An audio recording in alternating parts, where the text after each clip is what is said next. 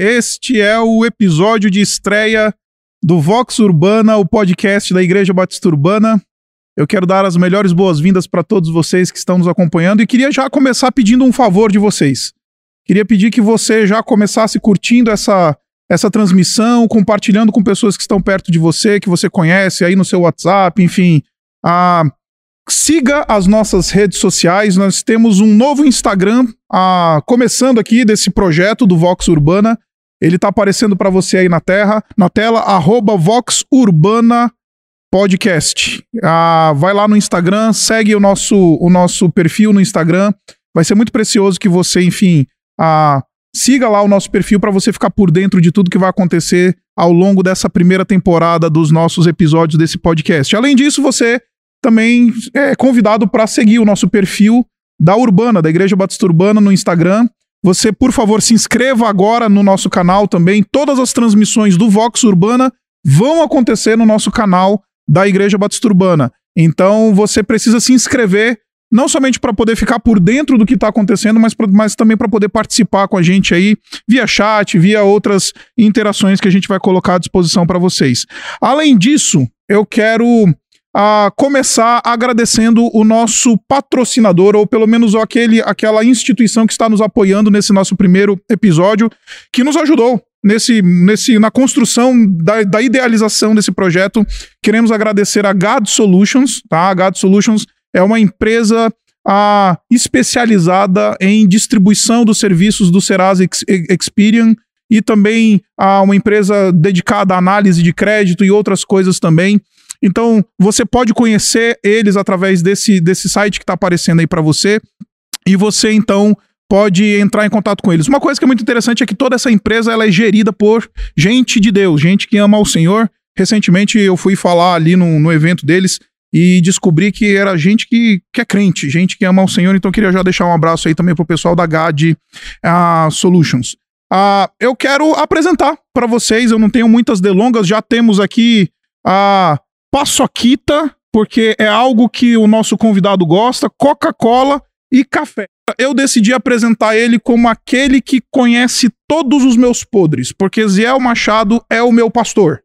Então, quando a coisa aperta, é com ele que eu vou conversar, com ele que eu vou chorar. Então, não é por menos, não é por acaso que ele está aqui conosco para começar o nosso primeiro episódio, o episódio de lançamento. Ziel, que honra receber você hoje. Alegria, Isaac. Que, que alegria ter você conosco. Ah, Privilégio para mim. Como eu disse para você aqui quando a gente estava conversando antes de entrar no ar, as tuas impressões digitais então estão em todos os lugares dessa igreja. As tuas impressões digitais, elas, elas estão, talvez sejam aquelas que mais aparecem em todos os lugares aqui. Então, então não é por menos, eu já queria deixar minha, minha palavra de gratidão por você ter topado esse desafio Paçoquita está à disposição. Então, gente, não é propaganda Paçoquita, patrocina nós aí, por favor, patrocina nós. E tem Coca-Cola, porque o Ziel não, não negocia a Coca-Cola dele, e cafezinho na caneca. Fica à vontade, fica em casa, você sabe que você está em casa, amamos você. E, enfim, eu queria deixar aqui para você, enfim, se apresentar um pouquinho, talvez um pouquinho melhor do que eu fiz, né? Imagina, olha, Está sendo uma alegria estar com vocês hoje aqui nessa uhum. abertura desse novo momento uhum. da Igreja Urbana, esse novo projeto de vocês, uhum. que eu tenho certeza que Deus vai abençoar e vai ser um, uma, uma algo de bênção para muitas pessoas. Uhum.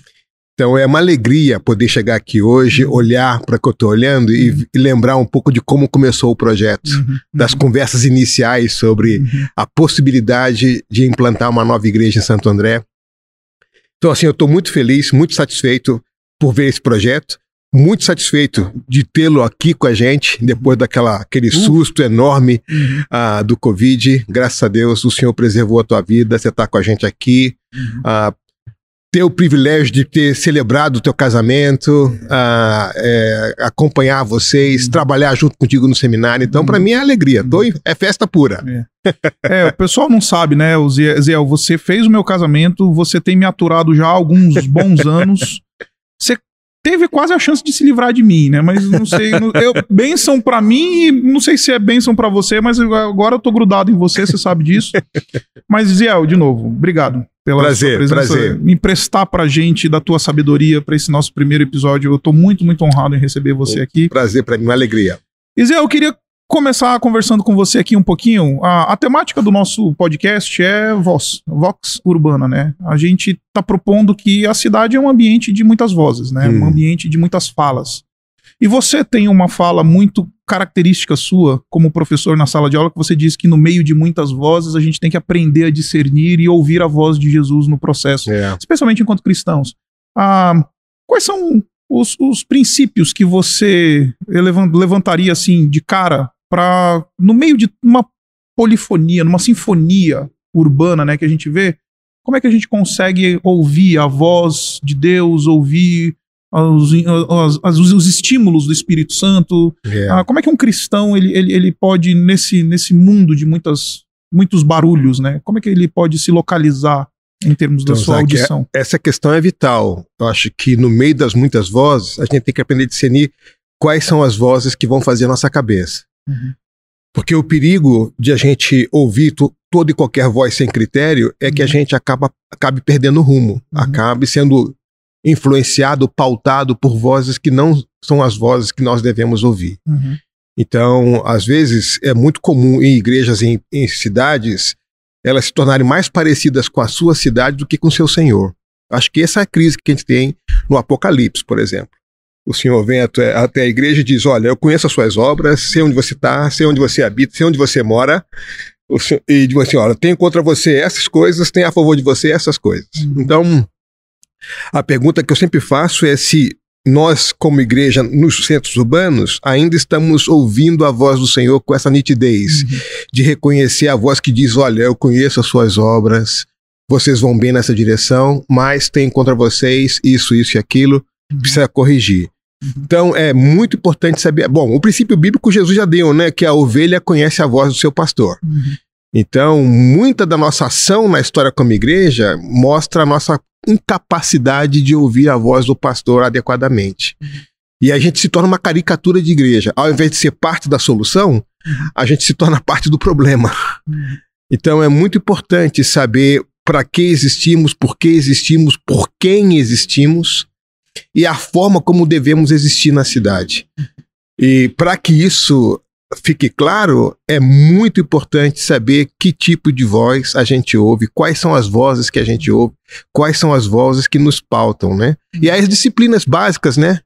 O culto dominical, a oração, a comunhão com os irmãos, a leitura da palavra, uhum. ao serviço, essas dinâmicas básicas da vida cristã uhum. que são fundamentais para manter o nosso ouvido atento é, e disposto a, a, a, reconhecer essa voz. Uhum. Sempre lutando muitas vezes, porque às vezes o que vem da, da voz não é exatamente o que nós gostaríamos de ouvir, uhum. mas é o que a gente precisa ouvir, né? Uhum. Então, graças a Deus pela dinâmica que Deus deu à igreja com seu espírito, com a sua palavra, com a comunhão dos irmãos, com a presença do espírito no meio da igreja, para orientar a igreja nesse processo. Hum, que joia, Zé. Bom, tão, tão bom ouvir você nisso. É, me conta um pouquinho das vozes que você ouviu desde a infância, ou vozes marcantes que você teve na sua vida. Eu sei que certamente a sua mãe foi uma pessoa muito Nossa, importante na tua é, formação. É. Até o momento do falecimento dela, né? é, né? Conta é. pra gente como é que foi esse teu processo de formação ah, dentro de casa. Você costuma dizer que você tem passaporte de praticamente todas as denominações evangélicas brasileiras. Né? É você verdade. vai chegar no céu, se pedir passaporte de batista você tem, se pedir passaporte de é. metodista você tem, de presbiteriano você tem. Enfim, é, é, conta um pouquinho da tua formação pra gente. Tá, então, eu, eu cresci num lar basicamente evangélico. Quer dizer, eu cresci. Meus pais se tornaram cristãos, eu devia ter. Minha mãe, quando se converteu à fé cristã evangélica, ela tinha. Eu tinha mais ou menos uns oito meses. Uhum. Meu pai demorou um pouquinho mais. Uhum. E eles se converteram numa igreja batista e chegaram na igreja, é, jovens. É, meu pai sempre foi uma pessoa é, fácil de lidar, muito engraçado. Uhum. Começou a conviver muito com os mais jovens da igreja. O pastor pegou uma, a Bíblia e disse: Olha, você precisa ler isso aqui e precisa é, influenciar positivamente essa juventude. Uhum. Meu pai tinha pouco estudo na época, ele, ele tinha mal terminado o primário. Uhum. Ele falou, pastor, tem dificuldade de, de ler essas coisas. Ele disse, bom, estude e, e faça o que tem que ser feito. Aí minha mãe disse, bom, se você vai estudar, eu também vou estudar. Então os dois se empolgaram com o estudo. Então, papai foi terminar o primário, o artigo 99, com quase 30 anos. Aí depois ele falou assim: Eu preciso saber mais Bíblia para poder ajudar os jovens. E aí ele resolveu estudar teologia. Estudou teologia lá no Seminário Betel com a dona Tabita Crown, lá no Rio. Depois da teologia ele se animou, estudou filosofia e história. Depois ele se animou mais um pouquinho, estudou direito. Olha a nossa história se cruzando rapidinho. Meu pai estudou no Seminário Betel no Rio de Janeiro. É mesmo? É. Olha só. A tia Tabita foi minha professora de escola dominical depois da igreja do Meia. Uau. É.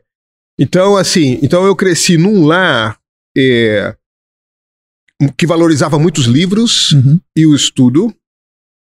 É, por causa da dinâmica dos meus pais correrem atrás da formação acadêmica deles, eu não tive muita oportunidade de brincar com eles. Eu não me lembro muito do meu pai brincando comigo. Eu uhum. lembro do meu pai fazendo sermão, orando, ou, ou, me dando um livro para ler. Uhum. Que toda vez que eu queria comprar um tênis novo, ele falava: lê esse livro, eu compro tênis depois que você acabar de ler. Desse Conheço essa história. É.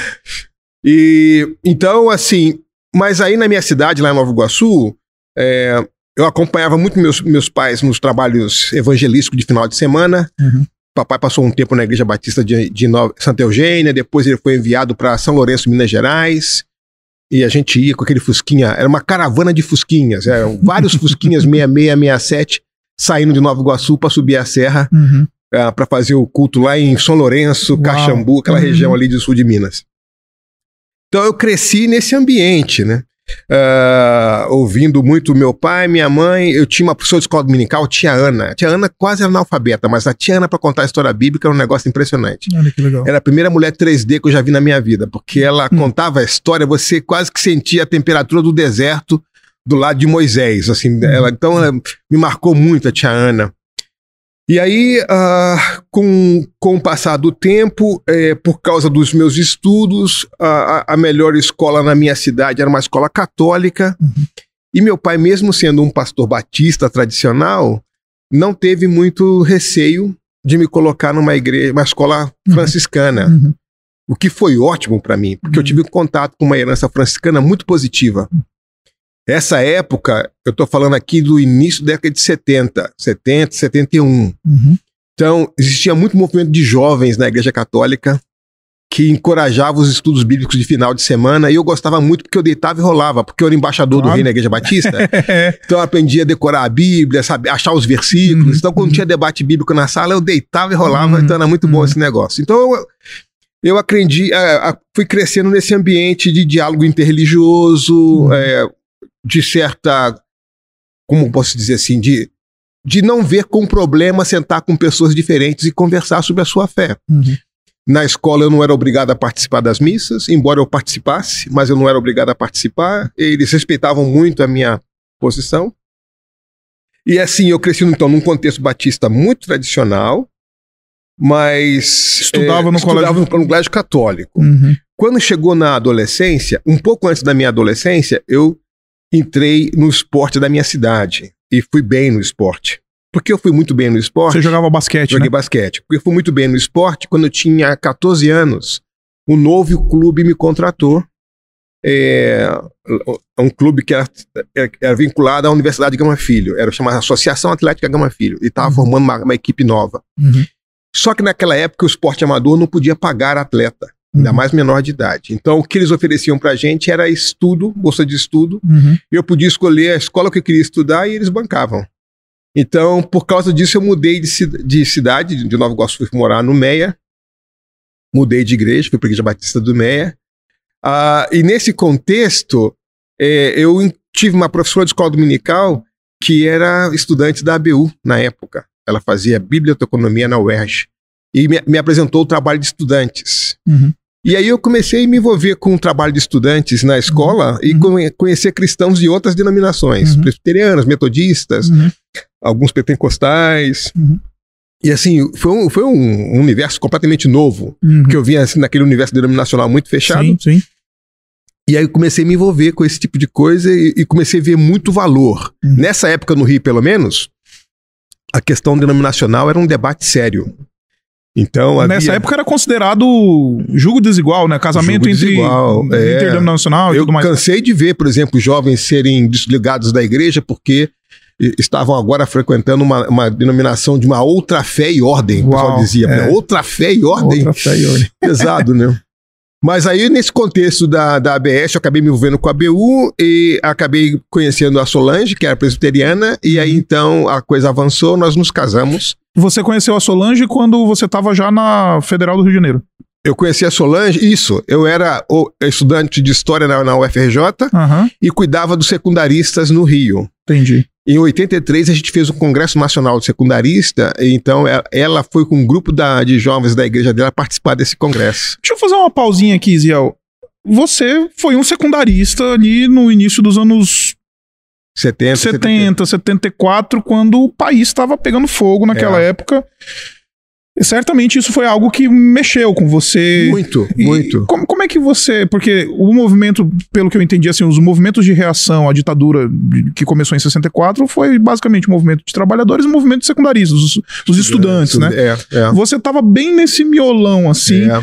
Como é que foi essa experiência para você? A primeira crise, para mim, foi saber dessa história. Uhum. Então, é, eu, eu vivia meio que ilhado uhum. na quadra de esportes e na igreja no final de semana. Uhum. Na escola, os meus professores eram envolvidos em alguns movimentos. Uhum. E aí a gente começou a ler Tribuna da Imprensa, Hora do Povo, uhum. começou a chegar um monte de literatura que, com coisas que eu desconhecia. Uhum. E aí foi minha primeira crise de fé importante, porque eu me vi completamente despreparado uhum. com aquela minha fé de domingo, uhum presa num templo, naquela atividade de domingo, quando muito de sábado da igreja, e, relacionar minha fé com a história do país. Uhum. Eu não conseguia relacionar as duas coisas. E aí eu fiquei, uau, eu vendo os meus amigos com, com, com compromissos, com ações práticas, uhum. assim, discutindo questões sérias do país, e eu me vi completamente sem repertório. O que eu sabia falar a gramática em português, as equações da matemática, tabela periódica, meu, esse era meu universo, uhum. o estudo, mas eu não entendia o país que eu estava uhum. vivendo. Uhum.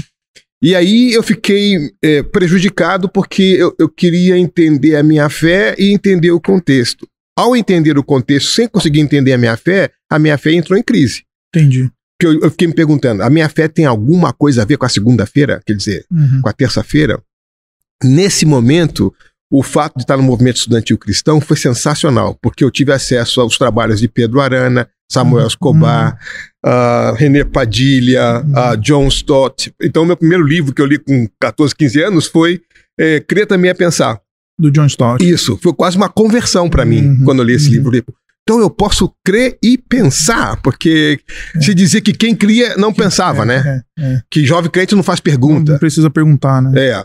Então, assim, e eu tive que correr atrás. Aí voltei a ler a Bíblia de novo, porque eu tinha lido a Bíblia todinha com 11 anos. Uhum. Tem até o diploma da Sociedade Bíblica do Brasil lá em casa na parede.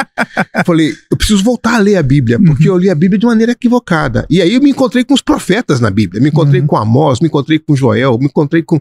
Falei, uau, esses profetas falavam coisas importantes que são completamente vigentes para o nosso uhum. contexto hoje. Uhum. Mas eu por alguma razão, eu sentia que, eh, mesmo participando nos movimentos sociais, uhum. a minha linguagem, a minha gramática, não era a gramática da ideologia, assim, como eu posso dizer. Era a gramática do reino, né? Era a gramática da. Então eu falei assim: eu tenho que ver a minha fé aqui. Uhum. Então eu comecei a fazer algumas perguntas críticas pro outro lado também. Tipo assim, não, não, não, eu não vou embarcar nessa gramática aqui. Uhum a gramática que eu tinha anteriormente não é suficiente, eu tenho que encontrar um, um uhum. caminho onde eu possa construir uma ponte essas duas realidades. Uhum. Então foi aí que esses autores latino-americanos e, sobretudo, os anglo-saxões, uhum. que me uhum. ajudaram a construir essa ponte. Entendi. Então, bati com, por exemplo, o Manifesto Cristão de Schaeffer, por exemplo. Uhum. Foi importante para mim esse livro. Uhum. O Evangelho Hoje foi, também foi importante esse livro. O Sermão do Monte, do Stott, foi fundamental para mim. É. Então, essa, a literatura me ajudou a encontrar pontes e o fato de estar no movimento estudantil cristão, a gente discutia muito isso. Uhum. Então eu tinha um ambiente, não muito na igreja, é, que estava separado, uhum. não muito na escola, porque eu não me sentia muito à vontade, uhum. mas no movimento estudantil eu encontrei esse na espaço. É. Então, assim. E aí, quando eu fui amadurecendo em termos de idade, já foi o momento da distensão, né? Então, eu estava na universidade quando, quando começou a abertura, a uhum. anistia, eu estava na universidade quando o pessoal voltou do exílio. Uhum. Então, é, era a fundação do PT nessa época, por exemplo, uhum. década de 80. Isso daí eu quero falar mais com você, porque você participou bem de perto, mas depois a gente vai, a conversa vai rolar aqui, a gente vai falar um pouquinho mais vou sobre isso. Vou me comprometer, vou me lascar, pessoal. Olha lá, hein, pessoal. É... Então, se eu tô entendendo bem, você foi um jovem extremamente ativo, ah, um cristão, filho de pastor, que caminhou a sua jornada, a sua trajetória comum de um jovem a, cristão evangélico ali, teve esse grande evento no mundo, no, no, no, país, que foi o surgimento da ditadura, etc e tal. Nessa época você está entrando na faculdade, você está se envolvendo com, com a, a, o movimento estudantil, o evangélico, a BU e tudo mais. E quando a ditadura está caindo, você está saindo da faculdade, é isso? É isso. Eu saí da faculdade da primeira graduação em 83. É, dois anos depois acabou, então isso, teoricamente foi 85, isso, né? Isso, isso. Então, e, e, e aí você sai da faculdade formado ah, em história, você entra de cabeça no movimento estudantil na BU aqui no Brasil.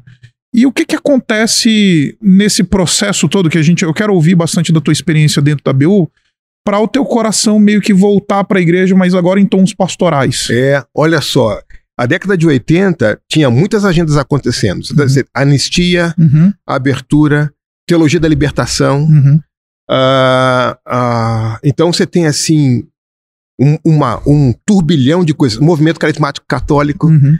Então, que começou a, a, no é, Brasil a pegar fogo por ali. Por né? aí, por uhum. aí. Então, então, assim, você tem muitas coisas. Por exemplo, e a universidade, pelo menos na minha época, não sei como está agora, era meio como um laboratório que antecipava as tensões que você ia encontrar na sociedade mais tarde. Então, uhum. muitas das discussões que eu tive em 80, 82, 83 Dez anos depois eu vi a igreja fazendo, ou a sociedade fazendo em geral. Então a universidade, ela meio que antecipa né? algumas agendas. Então eu, eu fiquei na, na ABS, na ABU do Rio, por cinco anos. É, eu terminei a faculdade, comecei a trabalhar como professor no Rio, trabalhei dois anos como professor no Rio. Uhum. De história, né? De história, uhum. é. E aí o que acontece? É, acontece que, bom, em termos de igreja evangélica no Rio de Janeiro, o Rio de Janeiro tava pegando fogo. Uhum. Você tinha do lado da Bahia, do lado de cá, você tinha Darcy Zilek na Faculdade Teológica Batista, no uhum. Seminário Teológico Batista sim, do Sul. Sim. Do outro lado você tinha o Caio Fábio, uhum. com quem eu trabalhei lá no, na Vind, dando aula no CTV da Vind. E ele já estava começando já ali em 80. Já estava já tava decolando. decolando. A né? Vind estava uhum. em vento e popa. Sim. Então, eu, eu, é, o Osmar Ludovico do outro lado ali pela Zona uhum. Sul do Rio, você tinha Macalão na Assembleia de Deus lá em Madureira. Então, uhum. o, o, mundo evangélico no Rio de Janeiro era bem ativo, assim, em termos Sim. de crescimento de igreja. Sim, sim. O pessoal dizia naquela época que se você conseguisse evangelizar o, todo o estado do Rio, você convertia toda a América Latina, dada a influência que o, o, Rio de Janeiro tinha uhum. para o país como um uhum. todo, né? Uhum. Então eu estou nesse turbilhão de coisas aí. No Brasil está acontecendo o CBE 2, CBE 1, uhum. Congresso Brasileiro de Evangelização. Isso, isso. 83. Então tá, tá acontecendo essas coisas, né? Uhum. O pessoal que vem do movimento de Lausanne chega, chega no, Brasil, Brasil, organiza esse congresso. Então, assim, então é, é um momento bastante ativo da, uhum. da, da, da, igreja. Você tem, por exemplo, a, logo, logo a mobilização para a Constituinte, 86. Uhum. uhum. Você vê, por exemplo, em 86, você descobre que o movimento evangélico é, não era uniforme politicamente. Uhum. Porque ante, anteriormente nós tínhamos só ou votava no governo ou na oposição, uhum. E depois você tem uma, o pluripartidarismo e você vê surgem partidos. Então uhum. Então você vê que a igreja evangélica estava segmentada por muitos uhum. vínculos ideológicos distintos. Uhum. Então, assim, foi um momento bastante intenso.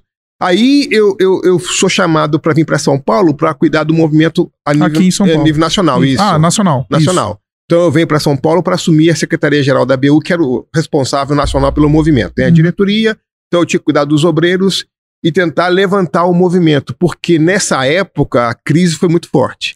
Nessa época a ABU ela estava lidando com aquela coisa de ser um movimento estudantil bastante classificado como de esquerda, como um, um movimento que era alheio à igreja e tudo mais. Como é que foi esse processo de, de devolver a ABU para a igreja agora como uma aliada?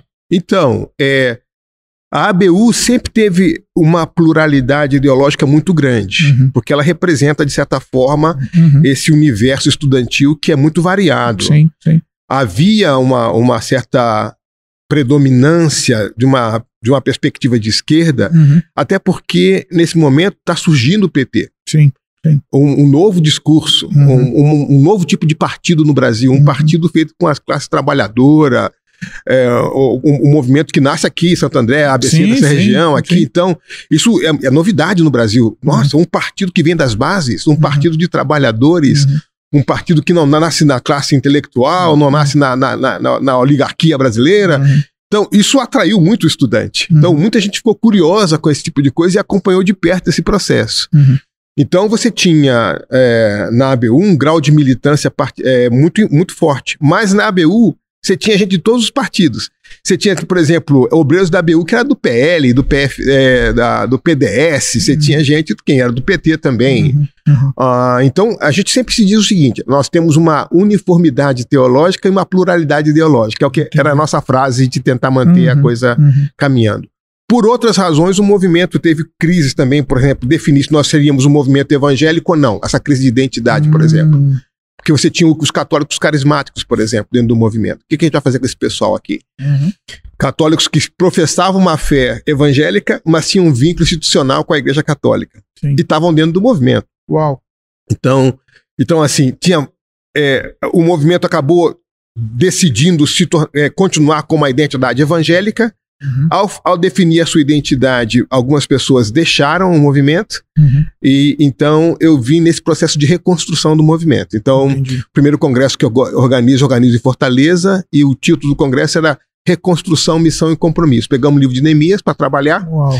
e vamos tentar reconstruir o movimento. Uhum. E aí começar de novo, de base, né? Uhum. Então eu visitei o Brasil todo e devagarzinho a gente foi de novo recuperando e e a, e a igreja é, é o loco imediato do serviço, quer uhum. dizer, a gente tinha que conectar com a igreja, não tinha jeito. Uh, então a ABU acabou na sua crise é, dando para muitas pessoas críticas ao movimento é, interdenominacional de uhum. jovens uhum. algumas justificativas para dizer que era um movimento que uhum. tirava a gente da igreja, que não sei o quê, mas o pessoal não sabe. Uhum. Muitos dos jovens que chegavam nesse movimento, a, a ABU era a última parada deles antes de sair completamente da igreja. Uau! Porque eles vinham sem, sem ter espaço na igreja para poder falar as suas coisas, para poder fazer as perguntas que queriam fazer. No espaço da ABU encontravam, e o nosso esforço era, era de tentar fazer com que, nesse processo, as pessoas se reconvertessem, se reencontrassem com a igreja. Uhum. Mas alguns já vinham já muito definidos, já vinham então, como eles saíam da igreja quando estavam no tempo da ABU, o pessoal dizia: ah, a ABU tira a gente da igreja. Mas mal sabe a gente, que eles, que o nosso esforço. Chegou uma época, por exemplo, que eu e o Paul Fresta, a gente organizava os encontros nacionais de treinamento. Depois o Marco Justo também chegou. E que a gente terminava o encontro sem que os estudantes soubessem, no último dia do encontro, 21 dias de treinamento, a gente fazia um lava-pés para os caras. Eles se surpreendiam quando os obreiros da ABU começaram a lavar os pés dos estudantes. Eles perguntavam por que isso. Uhum. Falou, ah, é porque é isso que vocês têm que fazer na igreja local agora. Vocês Uau. têm que voltar para lá e lavar os pés dos irmãos. Vocês não podem ficar arrogantes com as coisas que vocês estudaram. Uhum. O privilégio de ter lido o que você leu, de ter uhum. estudado o que você estudou, de ter caminhado com quem você caminhou, de ter ouvido quem você ouviu, agora é para servir. É. Essa, essa, essa tem sido uma, uma marca né, da, tua, da tua jornada como docente. Você costuma dizer que é, a teologia precisa nos colocar de joelhos dobrados. E teologia boa é aquela que é fruto dos joelhos dobrados, né? Isso. né? É, é, isso você trouxe da tua caminhada na ABU ou você importa isso da tua caminhada junto ao John Stott? Eu acho que são as duas coisas, até porque o Stott modelou muitas ABUs do mundo inteiro, né? Sim. É, é, mas eu tive, já na minha formação da ABU, uhum. é, a, acho que antes da ABU, viu, Isaac? Uhum. Meu pai foi um pastor que optou por ser pastor de igrejas pobres. Uhum. Então eu me lembro, por exemplo, papai sendo pastor em igrejas onde a, a grande maioria da igreja eram, eram lavradores, pessoas, agricultores, uhum. né? E o pessoal nem sabia ler. A primeira coisa espiritual que o papai fazia na igreja era, era botar um curso Mobral na igreja para ensinar Uau. o pessoal a ler. E assim, o pessoal era, era, tão assim pobre que eles não, eles não conseguiam usar o, o cantor cristão. Eles memorizavam as letras e você via, por exemplo, quando ia cantar o hino na igreja, cada setor da igreja sabia uma parte. Uau. Então começava a cantar aqui, completava aqui. Uau! Pra você ter uma ideia, teve um debate, papai era pastor, acho que em Euclidelândia, alguma coisa assim. E aí inventaram aquele negócio de horário de verão. Uhum. Então, papai disse que teve um debate na igreja onde a, a Assembleia Batista ia definir se no culto de final de ano, no 31 de uhum. dezembro, se nós íamos romper o ano no horário dos homens ou no horário de Deus. Uau! pra você ver o nível do debate, entendeu? O que eu quero dizer é o seguinte: papai sempre dizia assim: as igrejas pobres precisam de bons pastores. Uhum. E, e, tem muitos líderes cristãos que não precisam do sustento da igreja, uhum. que eles têm trabalho que os permite ajudar a igreja, inclusive criar condições para que a igreja tenha um, um obreiro tempo completo na igreja. Uhum. Então, assim, essa, essa vocação do papai pelas igrejas de periferia sempre mexeu muito comigo, porque pelas coisas que ele estudou, ele era sempre demandado a se aproximar mais das igrejas de centro. Uhum. Mas ele sempre ia para a periferia. Entendi. Então, então essa, essa ideia de servir, eu vi muito no jeito do meu pai e da minha mãe fazer as coisas, né? Então, assim, é, não tem porquê o, o meu aperfeiçoamento teológico, a minha sofisticação acadêmica, me distanciar dos meus irmãos mais simples. Uhum. E até porque a minha professora, a melhor professora de escola dominical que eu tinha era semi-analfabeta, tia Uau. Ana, entendeu? E a mulher abria a Bíblia, lia com dificuldade e ensinava horrores pra gente. Olha só. Então, assim, é, depois eu tive como professora da escola dominical a tia Tabita Krau, por exemplo, né? Uhum. Então, a tia Tabita ensinava a gente essa, essa modéstia, o serviço. Uhum. Uh, uh, os pastores que eu tive, o pastor Zé Carlos Torres lá no Mé também. Uh, então, assim, eu acho que eu cheguei na ABU com essa bagagem um pouco. Entendi. E na ABU eu encontrei sofisticação teológica, encontrei é, caminhos para poder relacionar a fé com o contexto, uhum. sem perder essa perspectiva. Tanto é que o meu, meu maior sonho na ABU sempre foi esse. O meu sonho na ABU era que cada estudante se tornasse pastor de uma igreja. Uau. Cada estudante, cada homem ou mulher, com título ou sem título, mas ó, vocês são profissionais, são engenheiros, vocês podem ir para a igreja de periferia ajudar o povo hum, simples uhum. é, do nosso país a crescer na fé, a uhum. aprender a ler, ler a Bíblia adequadamente. Uhum. Isso vai edificar a igreja. Então, fugir dessa lógica de que os grandes centros urbanos acabam levando os mais bem preparados, uhum. que é uma lógica de mercado. Sim, sim. Não é uma lógica do reino, né? O, o, o melhor teólogo veio até nós. Uhum. É, então, exatamente. encarnou, né? Então, exatamente. e nasceu, não nasceu em Roma, o melhor teólogo nasceu na Palestina, lá em Belém. Uhum. Então, eu digo, por favor, né? Vamos seguir exatamente. esse exemplo do melhor teólogo, vamos fazer igualzinho? Exatamente. é... Como é que foi essa tua trajetória? Depois você foi para Londres, foi estudar, tá caminhou com John Stott. Para quem não conhece aqui, gente, deixa eu falar uma coisa para vocês aqui, não é puxando saco não. Mas Ziel é um dos poucos brasileiros, talvez o único brasileiro ainda vivo, né, que deve ter caminhado com John Stott. Então, gente, ouve bem o que esse homem tá falando, porque quem caminha com John Stott, não, não, não, a chance de dar ruim é, é, muito pequena. Então, Ziel, conta pra gente, assim, eu, eu, eu fico olhando, porque assim, eu, eu conheci John Stott de livro. Eu uhum. conheci John Stott das leituras. O John Stott é um dos meus favoritos, você sabe disso. Então, nunca tive a oportunidade de conhecê-lo e tudo mais, até porque não tinha idade para tal, né? Não tive idade para tal. Como é que você define essa tua caminhada com o John Stott e como é que você definiria o John Stott? É, uma surpresa enorme, porque a meu, meu primeiro contato com o Stott foi por meio do, da literatura, uhum. do crer também é pensar. Eu nunca imaginei na minha vida que um dia eu encontraria o Stott pessoalmente. Bom, em 89 o Stott veio ao Brasil. Uh, o, o, Caio trouxe para um evento da, da, da, da Vind. Uhum.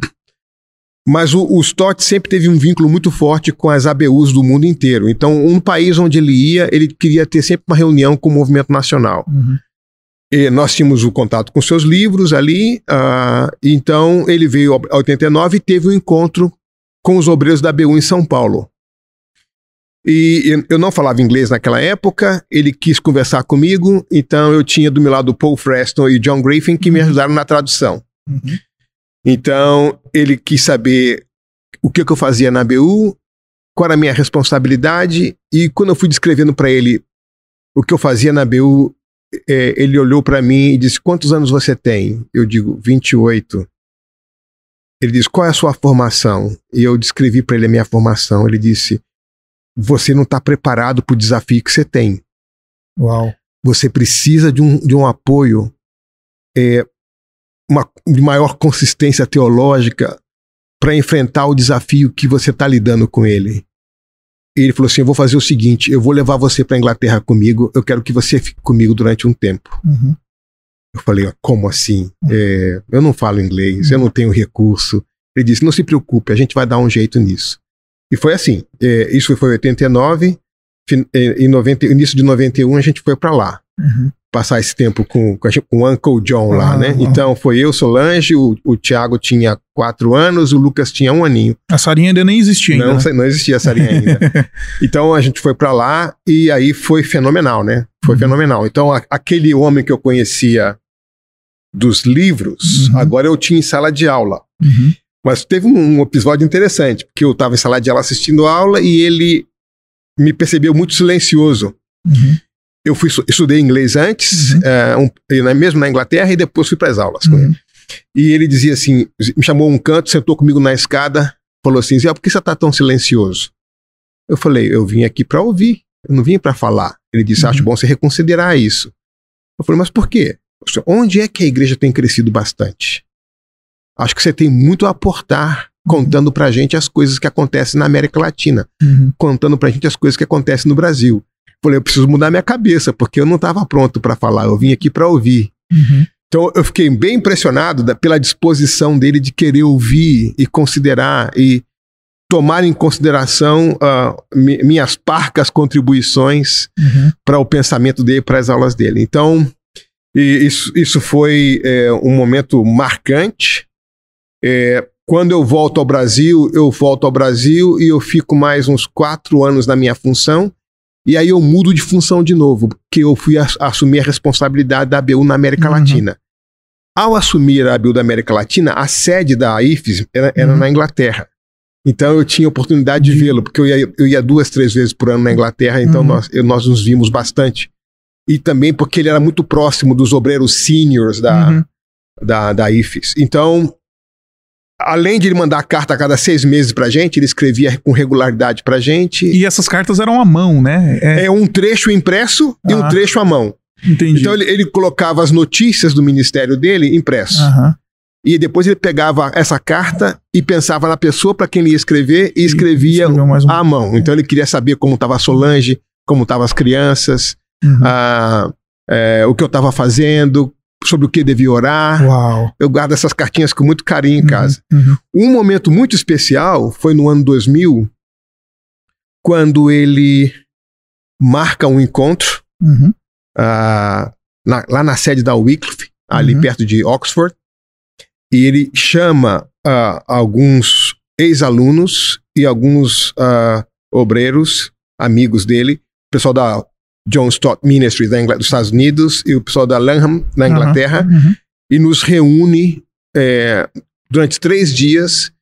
E ele começa a reunião dizendo assim: pessoal, em, é, em breve eu vou, eu vou falecer, em breve eu vou me encontrar com o Senhor. E eu quero que vocês ajudem, me ajudem a discernir que tipo de coisa eu devo fazer. De tudo aquilo que eu venho fazendo, daqui até meu falecimento, que tipo Uau. de coisa eu devo me dedicar? E aí separou várias comissões, né? Então teve uma comissão que ficou com estudo teológico, formação, uma comissão que ficou com a publicação de livros. Uhum. Cada ministério dele, ele dividiu a gente em comissões. Então a gente fazia uma devocional com ele de manhã, saía depois nas comissões para avaliar como o ministério estava desenvolvendo e o que devia ser feito. É impressionante ele convidar a gente para opinar sobre o futuro do ministério dele. Isso já por si já mostrava uma, uma grande humildade, uma grande, uma grande lição para a gente. Uhum.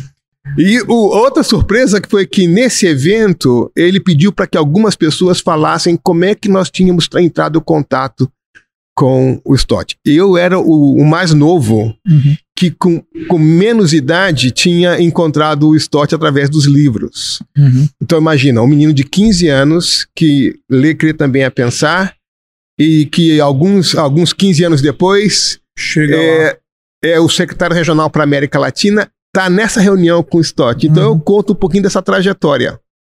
O que eu não sabia é o que o Timothy estava lá, que é o, o biógrafo dele, Uau. anotando essas coisas. Uhum. E tempos depois ele foi publicado dois volumes de biografia uhum. do Stott uhum. e nessa essa história está lá na tá biografia. Lá na biografia. Falei, selou o, vínculo. presente né? de Deus, né? então o Stott, assim, também teve situações difíceis com ele. Quando, por exemplo, ele me viu andando de bengala, uhum. e disse para mim assim: quer dizer que eu não posso mais confiar em você, né? Eu falei: por quê? Ele disse: quem cuida da saúde desse jeito não merece minha confiança. Uau! Falei: nossa. Falei: você tem razão, preciso tomar jeito. Aí foi quando você começou a virar maratonista. É. Comecei a. Eu preciso fazer alguma coisa que seja possível cuidar da saúde. O que, que eu posso fazer viajando do jeito que eu viajo? É, jogar tênis não dá.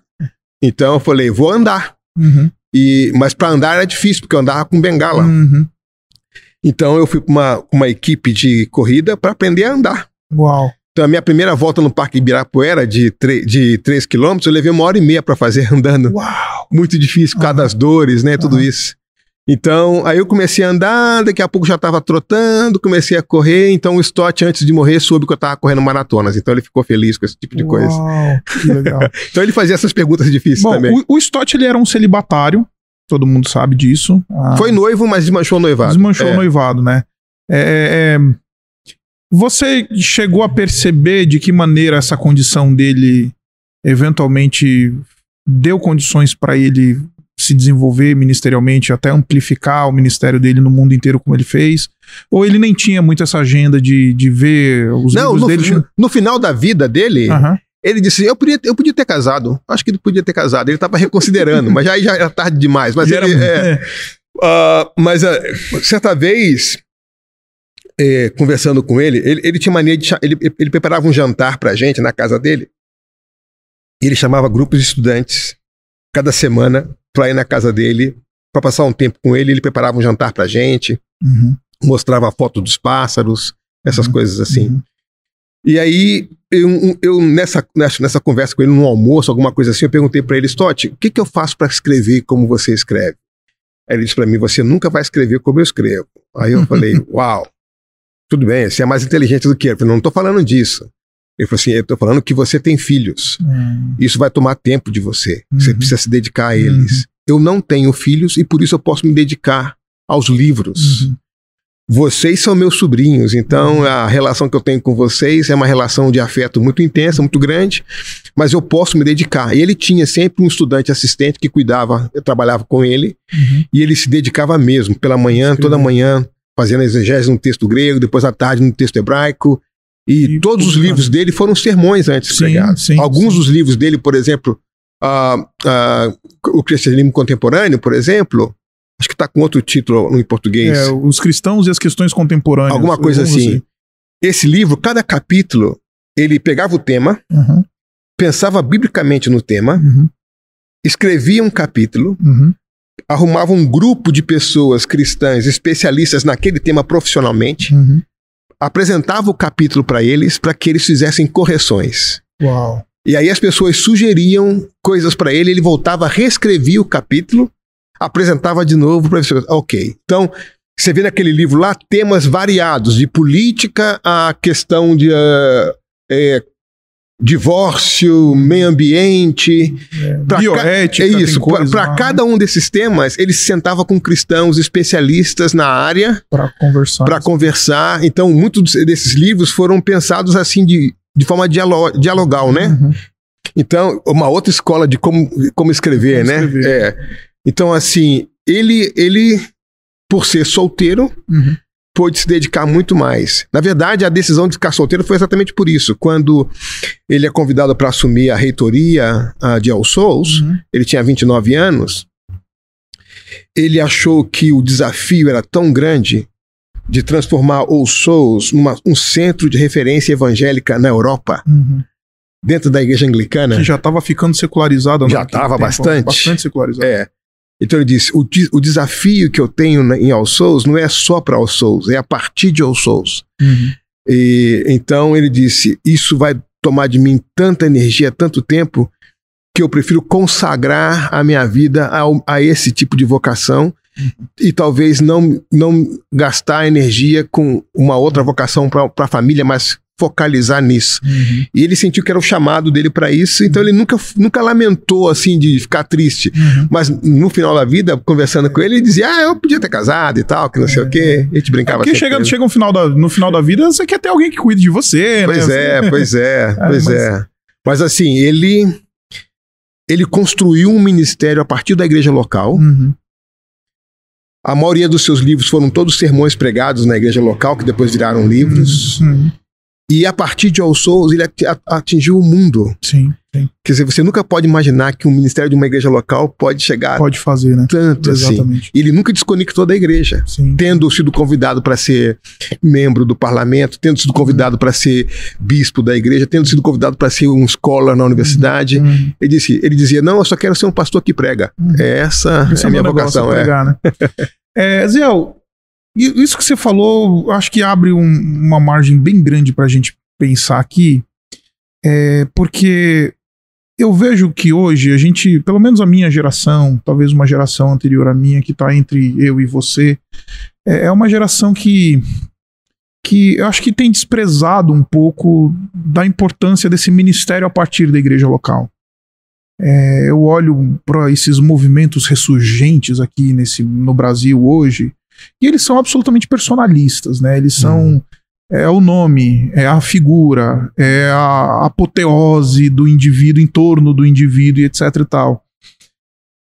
É, é, onde é que a gente começou a errar para virar o que virou e deixar? Porque eu, eu confesso para você que chegou um momento da minha vida ministerial que eu comecei a perder referências. Eu falei assim, gente, Tá todo mundo idolatrando um monte de teólogo importante aí no Brasil, mas você vai considerar a história desses caras aí, eles não têm história, com, não tem cheiro de igreja. A história é de rachador de igreja, de quebrador de igreja, de gente que, que não tem relacionamento nenhum com a igreja, mas é uma grande figura no mundo teológico aqui no Brasil, etc e tal. E aí eu comecei a me ver bastante sem referência, como jovem pastor que sou. É, eu falei, cadê, cadê as minhas referências? Onde estão as minhas referências? E, e, e, hoje parece que tá tudo muito na persona, né? Tá tudo muito ligado na persona e não mais na comunidade, na igreja, o movimento é. a partir da igreja e tudo mais. Então, como é que você vê isso? É, certamente eu sei que você vê com tristeza, mas tem algum jeito de remediar isso? Se não tem, a gente já dá essa geração como uma geração perdida e vamos investir aí nos próximos que vêm depois de nós para ver se eles não, não caem nesse erro da, é. do ministério da persona. É, Deixe-me dar um exemplo para você. Eu não vi eu vi o final do ministério do Caio Fábio. Por causa da minha idade, eu não vi o ápice dele, o auge dele. Meus pais, eles, eles foram muito impactados pelo ministério do Caio Fábio e tudo mais. E, e talvez o, o, Caio Fábio, de novo, não tô aqui para jogar pedra em ninguém, é, mas ele, ele pode se tornar um exemplo dessa geração que meio que se tornou personalizada, né? Acabou virando a, o ministério é a pessoa. E aí começa um processo de então, dentro da minha denominação, você sabe disso, denominação batista, você vê muito isso. Dentro hum. de outras denominações, você vê muito isso. Qual que é o antídoto para isso? Se é que a gente pode crer que há algum antídoto para esse movimento de é. ministérios ligados eu acho, à pessoa? Eu acho, Isaac, que, que de alguma forma a, a igreja se casou com o espírito da época. Uhum. Então, por exemplo, quando você. A lógica capitalista do sucesso, por exemplo, uhum. a ideia do progresso. Self-made man. Isso, a ideia do, do de causar impacto, a tentação uhum. do impacto, uhum. é, de buscar reconhecimento, de fazer grandes coisas, ainda com a melhor das intenções. Então, uhum. eu vejo que o narcisismo é uma crise forte na nossa liderança. Além disso, nós temos um modelo latino-americano personalista de coronel. Uh, nada contra os coronéis, mas o coronelismo como, como modelo, né? Sim. Então, é, uh, nós temos uma cultura de liderança no nosso entorno, na nossa época, uhum. que comprometeu o modelo bíblico de liderança. Sim. Então, quando você projetava um crescimento de um líder, quais são as categorias com, com as quais você define o que é crescimento de um líder? Uhum. Quando você diz assim, um líder de sucesso, opa, essa frase por si só já, já denota algo. Exatamente. O que, que é sucesso? Uhum. Onde na Bíblia se pede sucesso? Uhum. Ah, o que a Bíblia pede da gente é fidelidade. Uhum. Então, como é que o crucificado, o pendurado é sucesso? Exatamente. Sobre que lógica a cruz é sucesso? Uhum. É, a, a, lua, a cruz é loucura, mas é, é vitória de Deus, é uhum. sabedoria de Deus, é Cristo. Uhum. Então, de que forma a nossa teologia é, a, o nosso modelo de liderança é é centrado na cruz, por exemplo. Uhum. Falta pouca teologia da cruz para a gente. Os luteranos podem nos ajudar, diz que eles têm uma boa teologia da cruz, mas é, é, por exemplo, nosso modelo de. de comunidade. Nós somos muito, falamos muito da Trindade, confessamos uma fé trinitária, mas quais são as implicações de adorar um Deus trinitário uhum. para a comunidade? Então, então eu diria assim, eu diria que de alguma forma bem intencionados, preocupados em deixar um impacto, uhum. preocupados em fazer algo positivo, nós acabamos abraçando a cultura do nosso tempo de liderança é, abraçando a cultura do êxito do nosso tempo. Uhum. Eu acho que continuamos nisso, continuamos uhum. nisso. Uhum. E, e, e, então a, nós esquecemos de caminhar, é, esquecemos de seguir a um Cristo que voluntariamente caminhou em direção à cruz. Uhum. Então a nossa teologia de liderança precisa resgatar esse processo de que nós seguimos a um ser que caminhou voluntariamente em direção à cruz. Uhum. E a cruz foi o ápice é, do seu ministério, cruz e ressurreição. Uhum. Então, é, o, o, quando a gente pensa em modelo de liderança, a gente não pensa na cruz como, como etapa final do processo. Sim. A gente pensa em grandes coisas, grandes nomes, uhum. é, é, lugares de prestígio, reconhecimento público, uhum. honra, e a gente ainda bota versículo bíblico nisso, disso, para que vejam suas boas obras, chamando de boas, isso, uhum. para que glorifique a Deus. Será que Deus glorifica a Deus por causa disso? Esse tipo de boa obra que ele nos chamou a fazer? Tem certeza disso? Então, assim, eu vejo que é, em cada época a igreja sofre essa crise de casar-se com o espírito da época. Uhum. A, liderança na nossa época casou-se com o espírito da época. Uhum. E, e, e, nós estamos presos nisso ainda. Uhum. Então eu vejo que o narcisismo come o modelo de liderança. Né? Uhum. Quando você cita o Caio, Caio é um grande querido. Uhum. É, o próprio Caio hoje diz: Eu rompi com essas coisas. Uhum, uhum. Ele, ele mesmo pagou no próprio sim, corpo dele sim, imagino. O, o, preço dessa expectativa depositada sobre ele uhum. e o que o deixou em situação de confusão e até, até o rompimento que ele teve de uhum. forma trágica, mas foi um rompimento, sim, né? Sim. E, uh, e eu vejo hoje é, é, a mesma cultura nutrindo a aspiração das pessoas. Sim. Né? No seminário, quando a gente conversa com calor, os estudantes, pergunta o que você veio fazer aqui.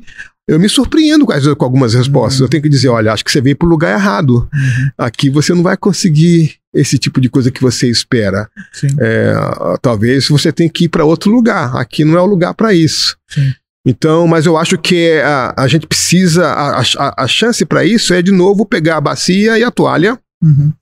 Quando Jesus pergunta para os discípulos em João 13, né? Uhum.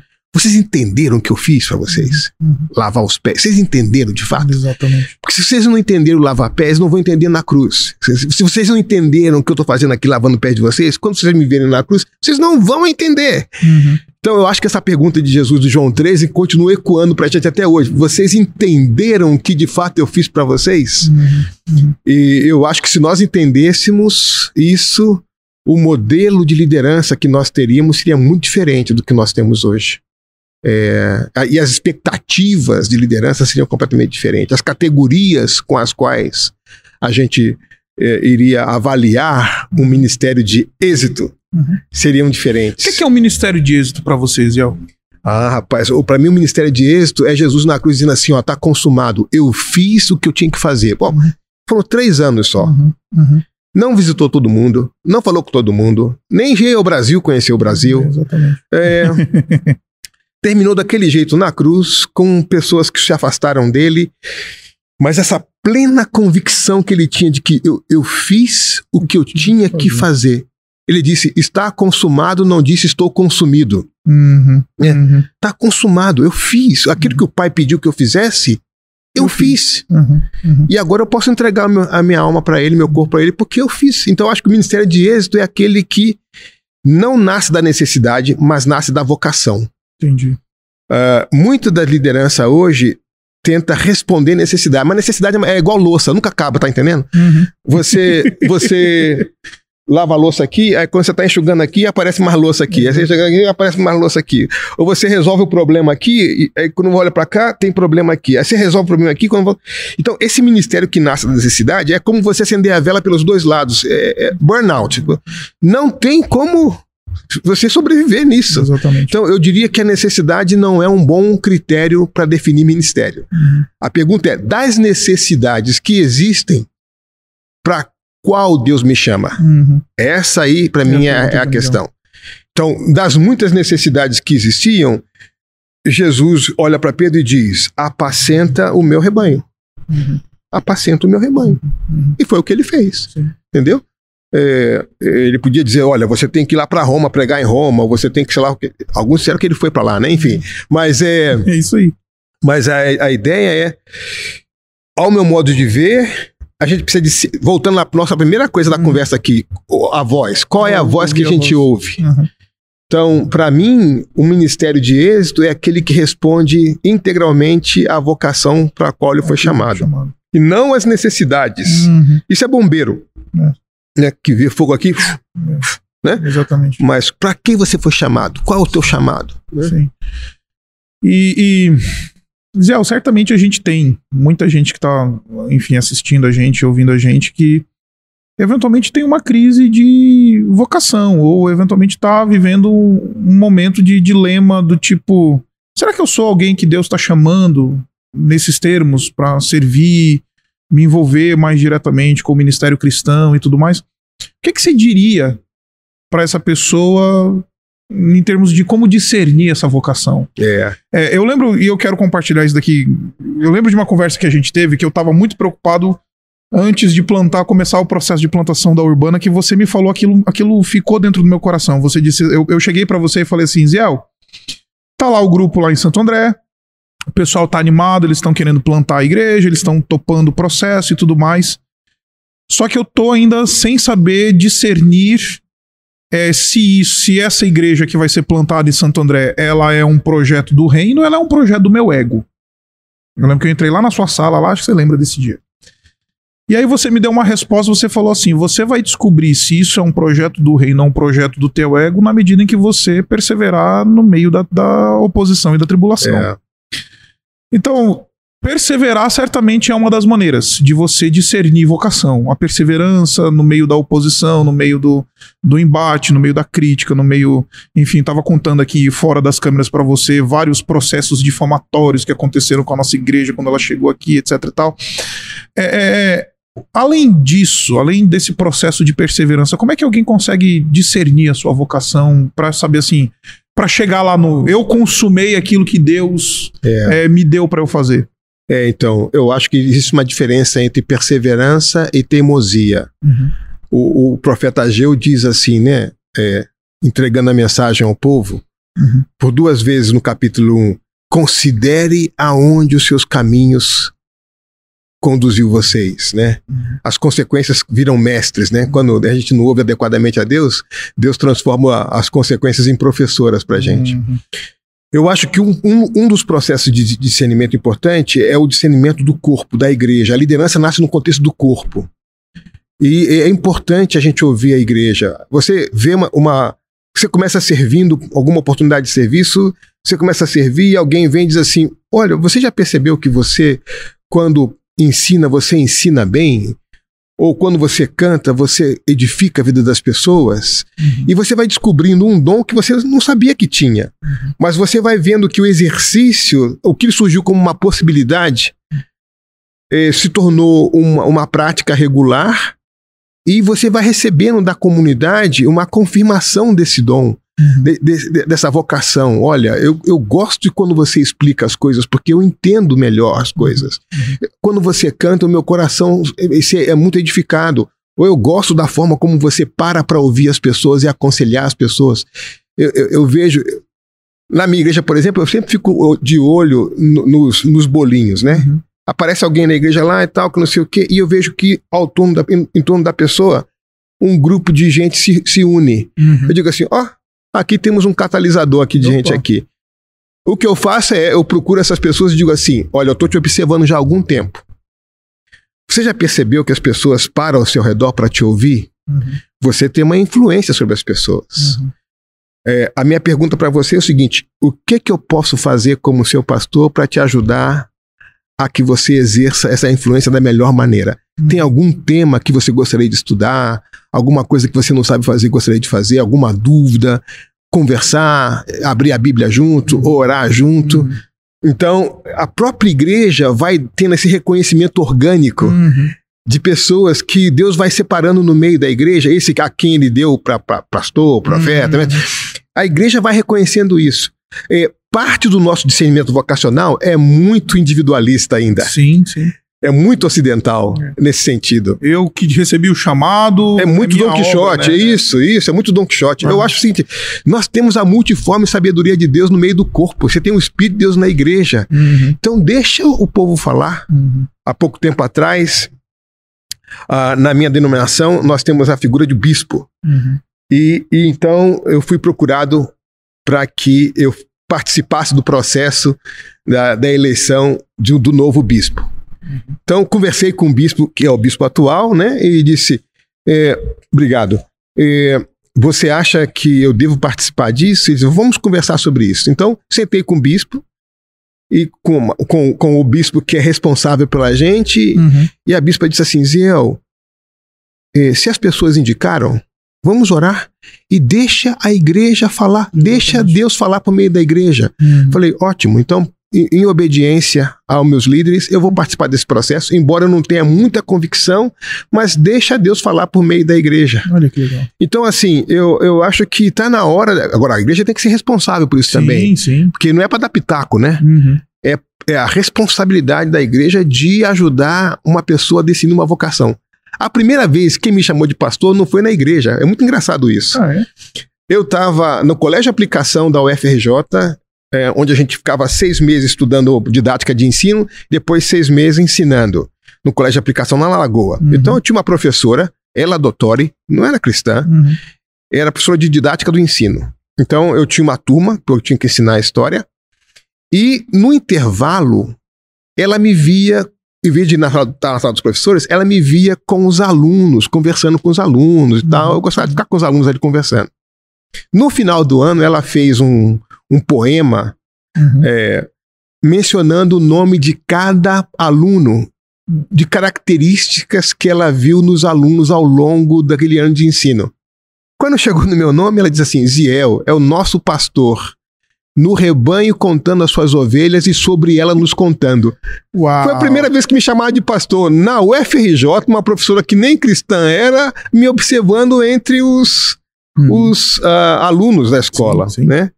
Depois, eu sabia que eu tinha uma vocação para o ensino, mas não sabia que eu tinha um chamado pastoral. Uhum. É, todo o tempo na ABU, é, a gente exercia a função pastoral, mas é mais como alguém que acompanha e ensina, Sim. mas não estava numa igreja, Exatamente. cuidando de igreja. No contexto da minha igreja, os líderes da igreja se aproximaram e diziam, já considerou a ideia de assumir o pastorado? Nessa época você ainda estava numa igreja batista ou não? Não, não. eu já estava na igreja a, metodista ah, já. Na Foi tá. quando voltei da Inglaterra, em 92. Sim. Tá. E então, a primeira coisa que fizeram assim, então você vai começar a pregar com mais frequência. E era até engraçado, porque a igreja japonesa, então, uhum. quando eu tava pregando, todo mundo de olho fechado, eu falei para ninguém tá entendendo nada, né? Uhum. Aí eu falei com o pastor Kodo, Kodo, quando eu prego, as pessoas estão com o olho fechado, e fica tranquilo. Se estão com o olho fechado, também. Eles estão te ouvindo atentamente. Mas se abrir o olho, fica, é, é, deve ser algo perigoso, né? então eu falei, então deixa o povo de olho fechado. Entendi. Então eu comecei a aprender a pregar, a, a, a, a me comunicar com a comunidade. E aí a comunidade foi reforçando esse sentido vocacional. Então uhum. eu diria que é mais harmônico, é mais orgânico e mais saudável quando o discernimento é um discernimento comunitário. comunitário. Agora, claro, Deus pode chamar pessoas. Jeremias não teve discernimento comunitário. Deus Sim. chamou lá no ventre da mãe dele. Acabou. Entendeu? Mas é, João Batista estava cheio do Espírito no ventre da mãe dele. Então, tem esses casos excepcionais uhum. na, na, na, Escritura, mas você tem Tito, tem Timóteo, uhum. tem a, aqueles a quem Paulo diz lá em Éfeso: ó, você vai lá e estabelece presbíteros nessa uhum. comunidade aqui.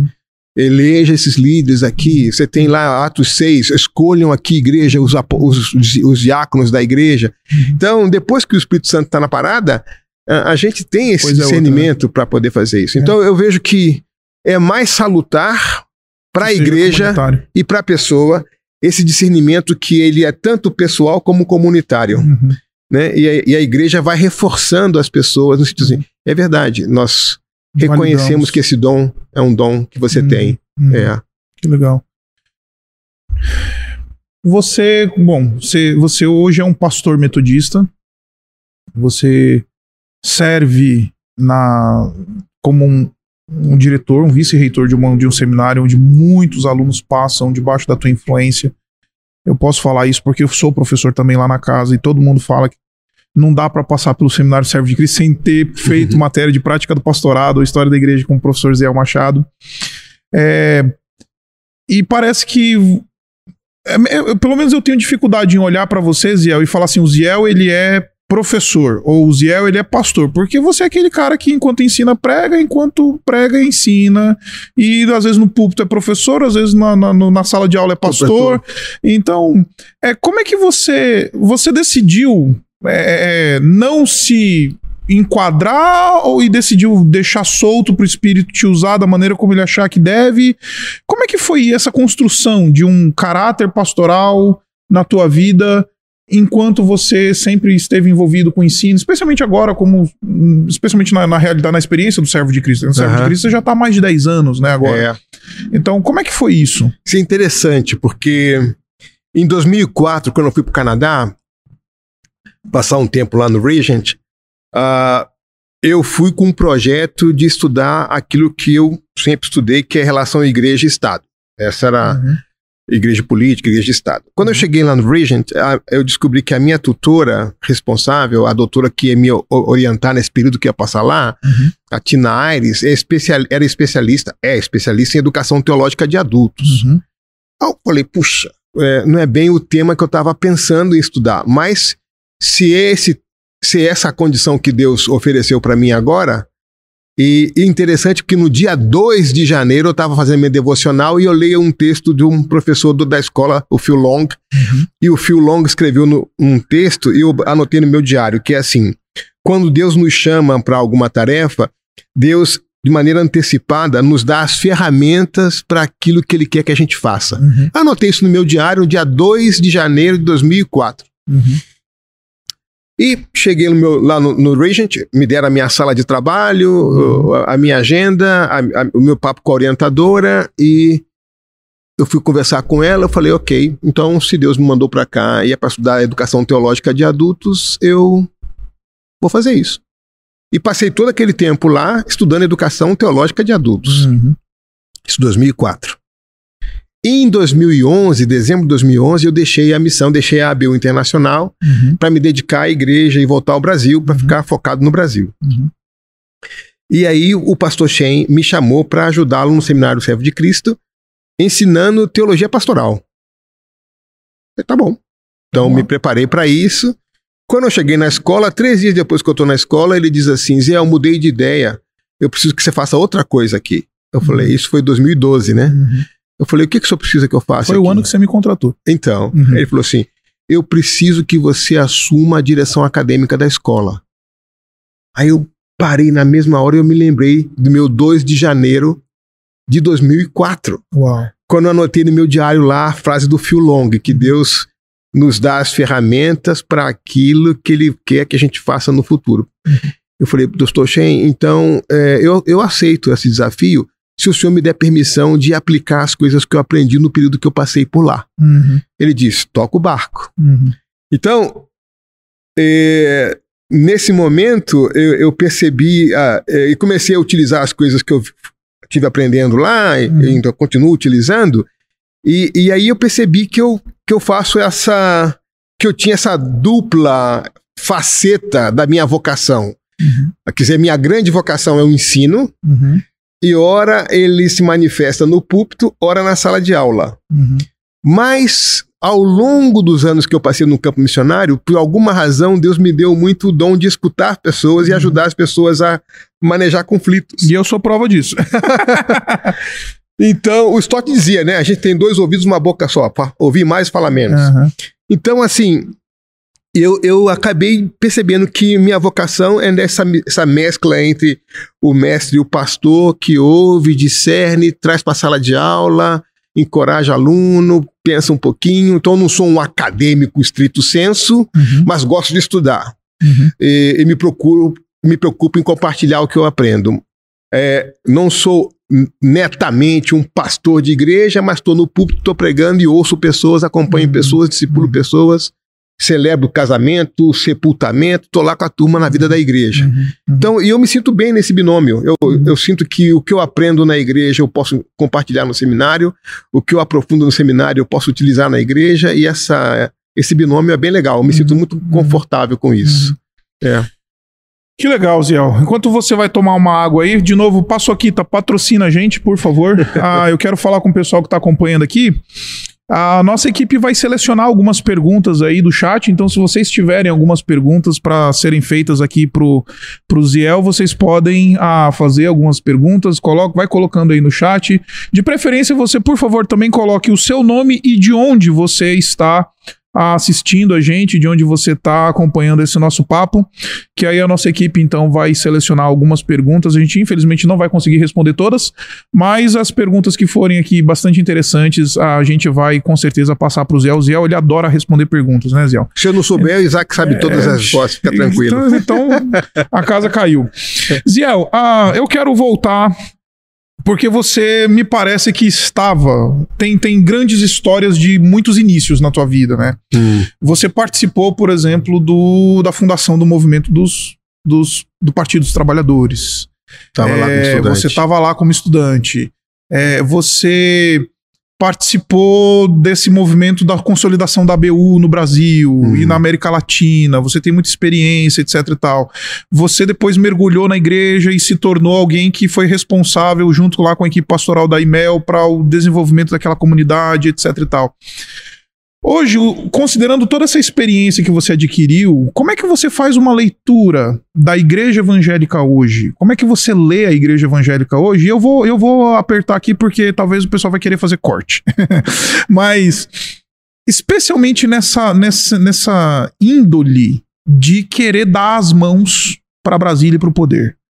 É, isso não é algo que acontece de hoje, isso não é novo, aquilo que está acontecendo nesse governo, nessa gestão, a, a mas é, me parece que esse negócio se tornou um pouquinho mais acentuado, né? Eu acho que parece que de uma vez por todas a igreja evangélica, se é que a gente pode falar em termos de igreja evangélica, né? Porque tem gente que fala que nem de igreja evangélica como essa grande massa a gente deveria falar, mas parece que a igreja evangélica gostou do poder, gostou de dar as mãos uma hora tá de mão dada com esse daqui, outra hora tá de mão dada com aquele lá. E a gente tá vivendo um evangelicalismo de tensão, de é, racha. É, hoje de manhã eu estava sentado numa, numa mesa de conversa com outros líderes e pastores. E foi muito interessante porque a pessoa que estava orientando lá o bate-papo estava falando justamente isso, estava falando que por causa disso tá muito mais fácil você se se relacionar com base na na concordância teológica, no teu gueto de, de pensamento, do que propriamente com base em fruto, com base em, em legado, com base em, em coisas que Deus está deixando, está fazendo na nossa vida e na nossa história. É, estamos orientando as nossas mesas de conversas com base em, em, em confessionalidade ou concordância confessional. Então você tem um grupo de um, o pessoal da TMI aqui, você tem um pessoal mais reformado ali, você tem os evangelicais do lado de cá, você tem um pessoal mais ecumênico do lado de lá e tudo mais. E a gente começou a se fragmentar como fruto dessa, parece que dessa tensão de briga por, por protagonismo, né, dentro da, da igreja evangélica, que se deu, deu as mãos para a política.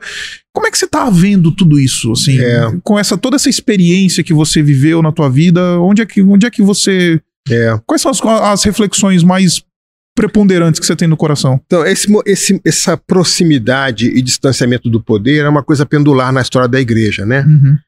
Então, no primeiro século, a igreja é tolerada pelo Estado, uhum. e aí o Estado percebe que a igreja tem a mesma tipo de singularidade que tem o judaísmo, mas tem uma coisa diferente. Uhum. Os judeus ficam caladinhos, a igreja sai pregando para tudo quanto é lado. Uhum. Uhum. E aí a igreja começa a pregar num momento em que o culto ao imperador se torna um, um instrumento de unidade do império. Uhum. Só que a igreja prega um outro senhor, e aí essa pregação da igreja começa a gerar oposição, tanto por parte do judaísmo, uhum.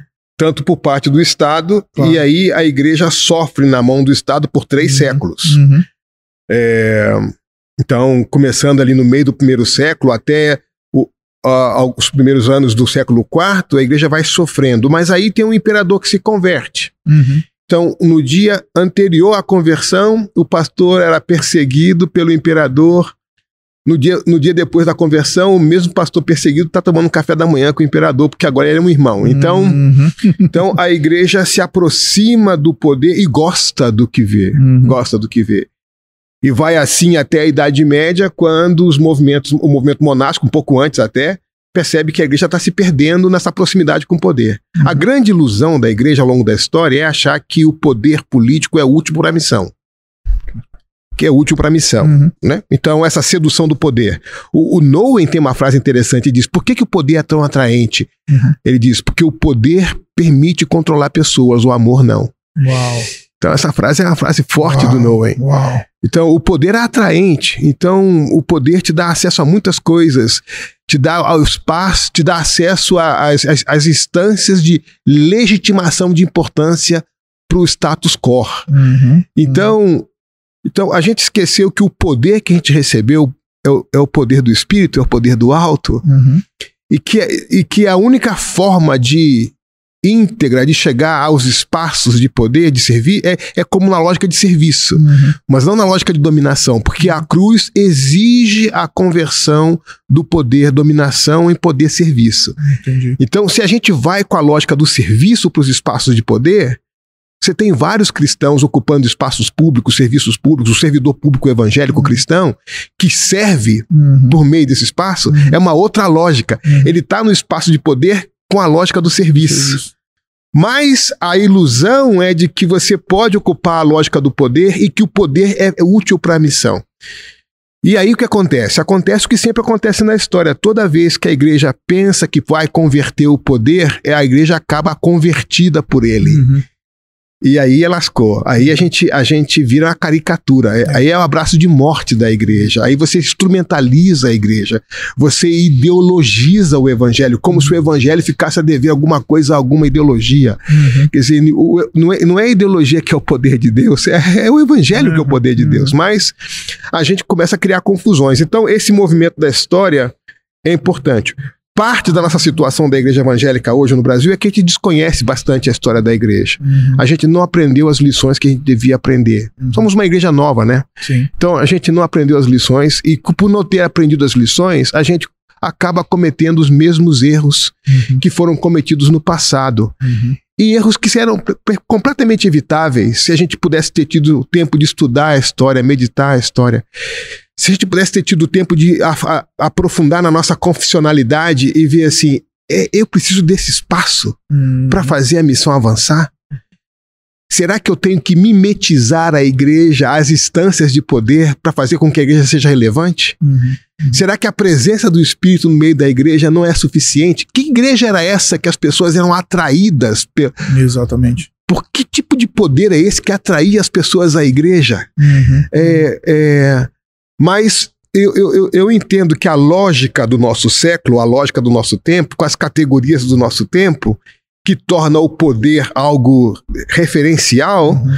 faz com que a gente se iluda e se aproxime de forma inadequada do poder. Eu não estou uhum. dizendo que nós não temos chamados para isso. Nós temos muitos Daniéis, muitos uhum. Josés, uhum. muitos Moisés, muitas Estéias uhum. e outras Déboras, muitas mulheres e homens chamados por Deus para servir nesses uhum, espaços, uhum. seja nas Forças Armadas, seja no Ministério Público, seja na saúde, na educação. Uhum. uhum. Deus vocacionando pessoas. Uhum. Mas quando a gente troca a lógica do serviço pela lógica do poder, Uhum. A lógica do serviço pela lógica do, do, controle, a lógica do serviço pela lógica da influência. Quando a gente começa a colar na nossa nosso sentido de valor, uhum os benefícios que esse tipo de poder traz, aí nós, minha mãe sempre dizia assim: se você vai jantar com capeta, leva uma colher grande, porque ele vai te jantar junto. Entendeu? Então o pessoal vai jantar com capeta com a colher curta. É. Acaba sendo jantada por ele. Entendi. Entendeu?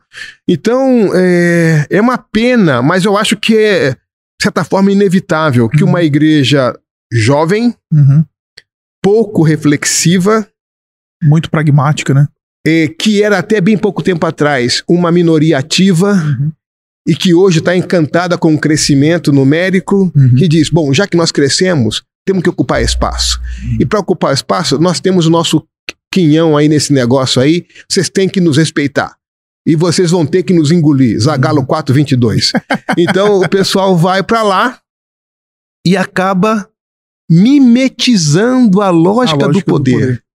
E a gente vira uma caricatura. Sim. Então você diz: é pastor, é igreja, é cristão, mas olha a conduta desse povo. É, é pastor, mas é uma caricatura de um, um político, né? Pois é. É uma igreja, mas é uma caricatura de um partido político. Isso. É. Então, eu, acho que a igreja não tem que mimetizar partido. Uhum, uhum. Nós temos o Espírito Santo na igreja, sim, sim. nós temos a palavra, temos o, o, jeito, nós temos o Sermão do Monte, uhum, nós uhum. temos os Dez Mandamentos. Uhum.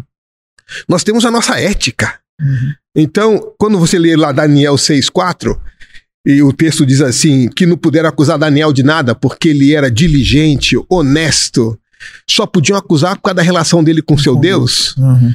Eu digo assim: aí, né? ele serviu aos quatro piores imperadores da história. Uhum.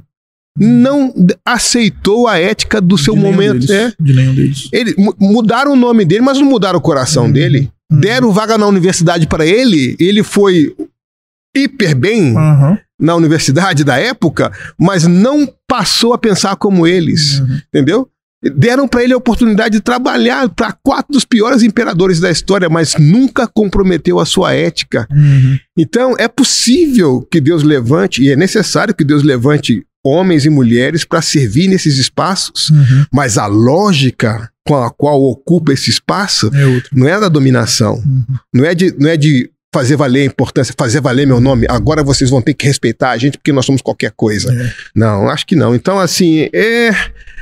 Quem sabe, depois dessa experiência toda, a gente aprenda alguma é. coisa, né? É, eu. eu... É, eu nem sei, tá ao vivo esse negócio, né? Mas eu lembro de ver cristãos celebrando o último ministro evangélico no Supremo Tribunal Federal eleito, né, foi, foi aceito lá pelos senadores.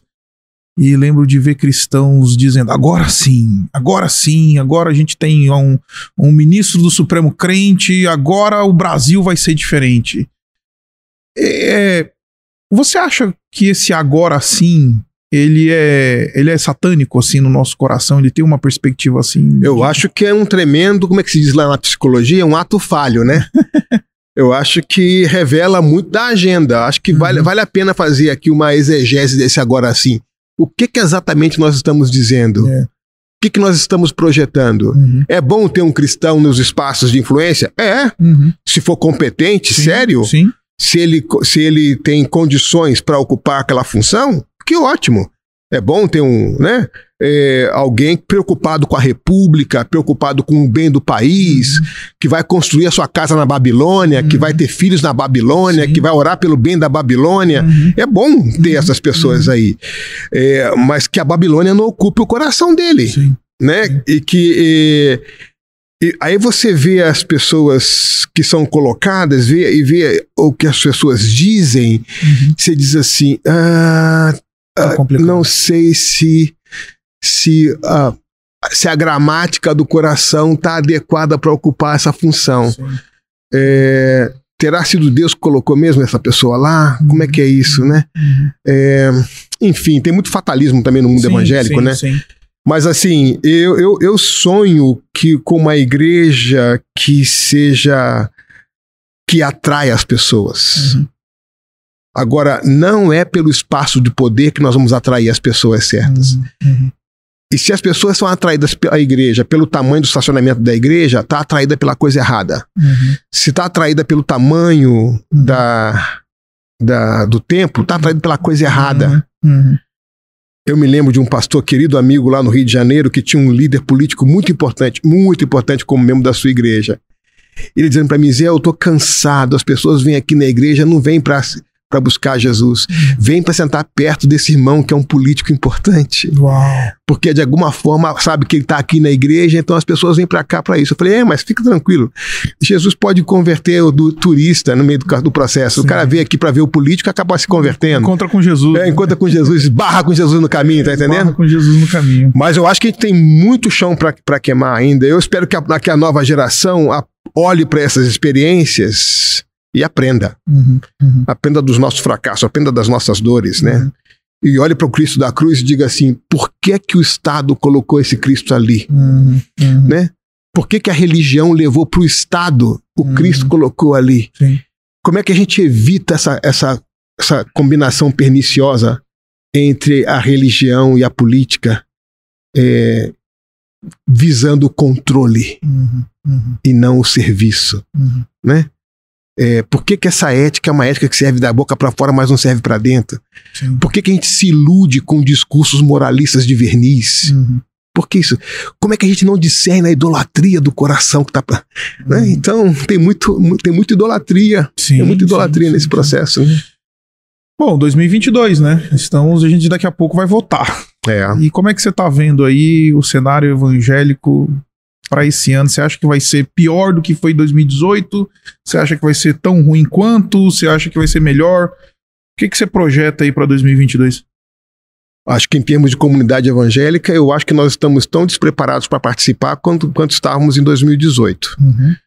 É, então, assim, como comunidade evangélica, eu vejo que nós não nos preparamos para esse momento. Uhum. Pode ser que evangélicos, por causa da seu, do seu senso de cidadania, tenha se preparado para esse momento. Então, Sim. muitas pessoas devem ter se preparado para esse momento, avaliando, estudando, refletindo. Muitas delas estão na igreja. Até pediria que essas pessoas que se prepararam compartilhem Exatamente. com seus irmãos uhum. esse processo. Uhum. Mas, como igreja, nós não nos preparamos, nós não discutimos esse processo. Uhum. Nós ficamos numa polarização louca. E, e, nós não sentamos juntos para poder para poder discutir isso. Nós, nós ideologizamos a mesa do Senhor, pô. Uhum. Tá entendendo? Então, assim, então, infelizmente, eu acho que talvez nós estejamos menos preparados que estávamos para a surpresa de 2018. Sim. E, porque nós perdemos tempo uhum. com outras questões. Sim. Então, mas ainda tem algum, alguns meses para sentar junto, orar, uhum. discernir, abrir a Bíblia, uhum. abrir aqui o Sermão do Monte, abrir aqui os Dez Mandamentos. Uhum. É, tem muito material sobre ética cristã, que pensar no senso comum, pensar uhum. no bem comum. Uhum. A, a, a, a, experiência da pandemia mostrou o quão frágil é a nossa compreensão de bem comum como igreja evangélica. Exatamente. Então, se nós temos uma fragilidade assim reflexiva, valeria a pena a gente tomar isso em sério. Ainda temos alguns meses, aí, uns 200 dias até o período da eleição, uhum. para se preparar. E cada um, de maneira consciente, tomar a sua decisão, mas se preparando para esse momento, né? Uhum. Que o Senhor tenha misericórdia da nossa igreja, da igreja Amém. evangélica brasileira, ou, ou das, daqueles que, enfim, se dizem a, fiéis ao evangelho. Ziel, eu vou começar a fazer umas perguntas aqui, e aí eu vou deixar você ah, dizer o que você pensa. Eventualmente, se você quiser, a gente pode juntos com, configurar alguma coisa aqui, mas tá. chegaram algumas várias perguntas, então assim, eu vou eu vou eu vou devagar aqui porque tem muita pergunta, tá? Então, gente, ó, deixa eu já falar. Não vai dar para responder tudo, tá, gente? A gente tem horário aqui, então vamos lá. O Vitor pergunta o seguinte: ele diz assim, Ziel, falou, ah, o Ziel falou sobre deixar a comunidade dar o feedback sobre dons e vocações. Então, foi uma das falas mais bonitas que você deu aqui até agora, Ziel. Mas e quando há certeza da vocação no coração, mas você não tem esse feedback ou apoio das pessoas em volta? Como é que. Quando você chega, você tem essa convicção, e você, mas você não vê esse, esse acesso comunitário, né? Tá. O que que faz? O que que a pessoa faz? Então, eu, eu, eu, eu entendo que a vocação nasce no contexto do corpo. Uhum. E é possível que uma pessoa tenha uma convicção mais clara da vocação que outros. Uhum. Para mim, isso é, um, é o primeiro, primeiro desafio do processo da confirmação vocacional. Uhum. É que, que, de alguma forma, o primeiro desafio para essa pessoa é comunicar para a igreja esse processo, uhum. essa experiência, essa convicção. Uhum. e trazer a igreja para dentro desse processo de discernimento uhum. E, e, ver como é que a vocação dessa pessoa também se torna um veículo de bênção para a comunidade. Uhum. Então, vamos supor assim: alguém tem um chamado para o campo missionário. Ele tem clareza com relação a isso. A igreja não vê assim ainda. Então, eu dizia: o primeiro desafio desse missionário vai ser missionar na sua igreja local. Uhum orar com os irmãos, compartilhar com os irmãos, para que os irmãos cresçam também nessa percepção. E vejam a percepção. E vejam isso. Uhum. Então, às vezes, assim, quando a gente está muito preocupado com o tempo, uhum. a gente diz assim: bom, se, eles não me apoiam, eu vou sair daqui e vou procurar quem me apoia. Procurar quem me apoia. E aí, aquela vocação que nasceu para abençoar todo mundo, não abençoa a igreja, Exatamente. porque você não dá tempo para esse processo. Uhum. Lembrando que Moisés começou o ministério aos 80 anos, Jesus uhum. começou aos 30. Então, a gente não tem que ter essa pressa de correr contra o relógio. Uhum. Então, é, ok, se o Senhor me deu essa convicção, de que maneira eu posso transformar essa convicção em algo que seja espaço de crescimento e de bênção para a comunidade? E aí isso retroalimenta uhum. em amadurecer a convicção e a igreja diz assim: nós te enviamos para isso, uhum. uhum. porque nós estamos convencidos é, disso. É. E aí toda a igreja cresce, não só o indivíduo. E eu acho que uma coisa que eu acho que precisa ficar. Uh, se eu fosse acrescentar alguma coisa no que você falou, é, é, o fato de que também, assim, muitas vezes o pessoal acha que apoio é dinheiro, que isso. apoio é. Entendeu? Às vezes o cara tá sendo extremamente bem pastoreado nesse processo de discernimento, mas ele, ah, mas eu não me vejo apoiado, porque o pastor não quer pagar o meu seminário, ou, ou eventualmente nem pode. Eu é. até gostaria, mas não pode. É. Então, é, eu acho que esse processo de discernimento também envolve saber se eu tô debaixo de uma liderança que eventualmente está me ajudando Isso. a crescer nessa, nessa. Inclusive, a negativa da igreja no primeiro momento ajuda Uhum. Aqui eu posso avaliar mais profundamente a minha vocação. Exatamente. Porque minha vocação pode ser um auto-engano. Exatamente. Pode ser uma ilusão. Uhum. Tem gente que troca o útero da mãe pelo, pela igreja, é. porque é um lugar seguro, é. um lugar de afirmação, de aceitação. Uhum. Não estou dizendo que é assim, mas muitas pessoas passam por sim, isso. Sim. Aí depois de dois, três anos de ministério, diz assim: eu acho que eu fiz a coisa errada. É. Porque é por razões emocionais afetivas exatamente. e não por um chamado exatamente. exatamente. Era mais uma fuga é. do que um chamado. Quando eu era garoto, tinha, eu fui para o seminário. Aí no seminário eu passei uma quarentena de alguns meses sem voltar para casa. Era um seminário interno, né, tempo integral e tudo mais. E aí, depois dessa quarentena, voltei para casa todo pastor já, né? Aqueles meses, os primeiros meses são miseráveis para um, um, um jovem seminarista, né? Já voltei pastor, já tinha lido o livro de teologia sistemática e tudo mais. e aí eu lembro que o meu pai me chamou e falou assim: Meu filho, o negócio é o seguinte, agora que você é um seminarista, você nunca mais peça o púlpito para mim. Aí eu virei e falei assim: ó, fui pro seminário para aprender a pregar, para servir a igreja, não sei o que. Ele falou: nunca mais você você peça o púlpito para mim. O que você vai fazer a partir de agora é que você, nos próximos dois anos, vai cuidar das crianças do, do culto infantil e você vai ensinar doutrina cristã para as crianças por dois anos. Eu lembro que no primeiro momento eu achei que eu não estava sendo apoiado na minha vocação. Só que, Zé, eu não tenho dúvida de que se eu aprendi a comunicar alguma coisa, se hoje eu consigo lecionar lá no Servo de Cristo, ensinar teologia sistemática, foi porque eu passei dois anos da minha vida todo domingo ensinando doutrinas bíblicas, doutrinas cristãs para, para aquelas crianças. Quando eu disse para o meu pai que eu queria ser missionário, meu pai me, me fez ler o livro pequeno Heróis da Fé. Uhum. Eu acabei de ler o livro Heróis da Fé, falei assim, você é missionário? O papai falou assim, ah, então vamos começar o treinamento missionário aqui. Eu tinha oito anos.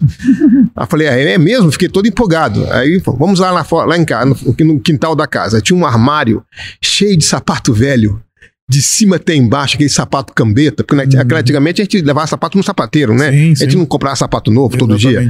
E aí ele falou assim: bom, o seu primeiro treinamento missionário vai ser todo sábado pela manhã engraxar todos esses sapatos. Eu quero todos eles limpos, completamente limpos. Eu falei: e o que tem a ver engraxar sapato com a missão? Aí ele falou assim: você já ouviu falar de Guilherme Kerr? O sapateiro missionário, Uau. você pode ir para o campo de missões e precisar limpar sapatos para se sustentar. Então você vai começar hoje limpando sapatos. Uau. Depois, a minha mãe tinha.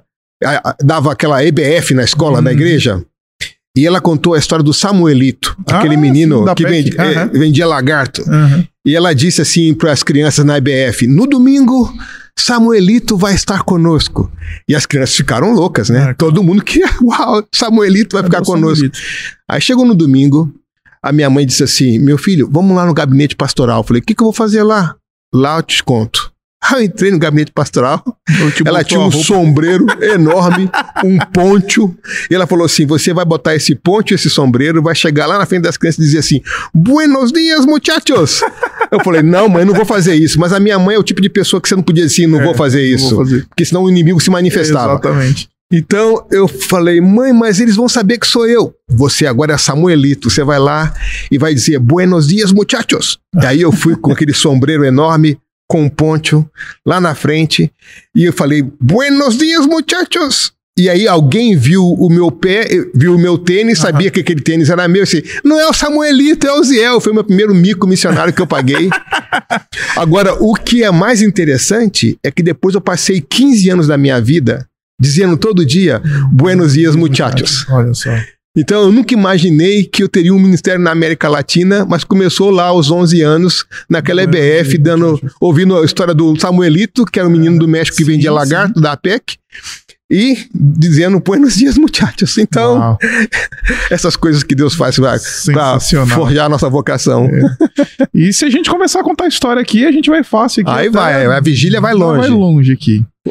É, Ziel, gostaria de ouvir orientações e sua experiência no tema família, casamento e cuidar dos filhos. De fato, eu, eu escolhi essa pergunta de propósito porque você cuida de mim do ponto de vista da minha família, do meu cuidar de filhos, etc e tal. Você foi muito bem sucedido. Você tem três filhos que andam nos caminhos do Senhor.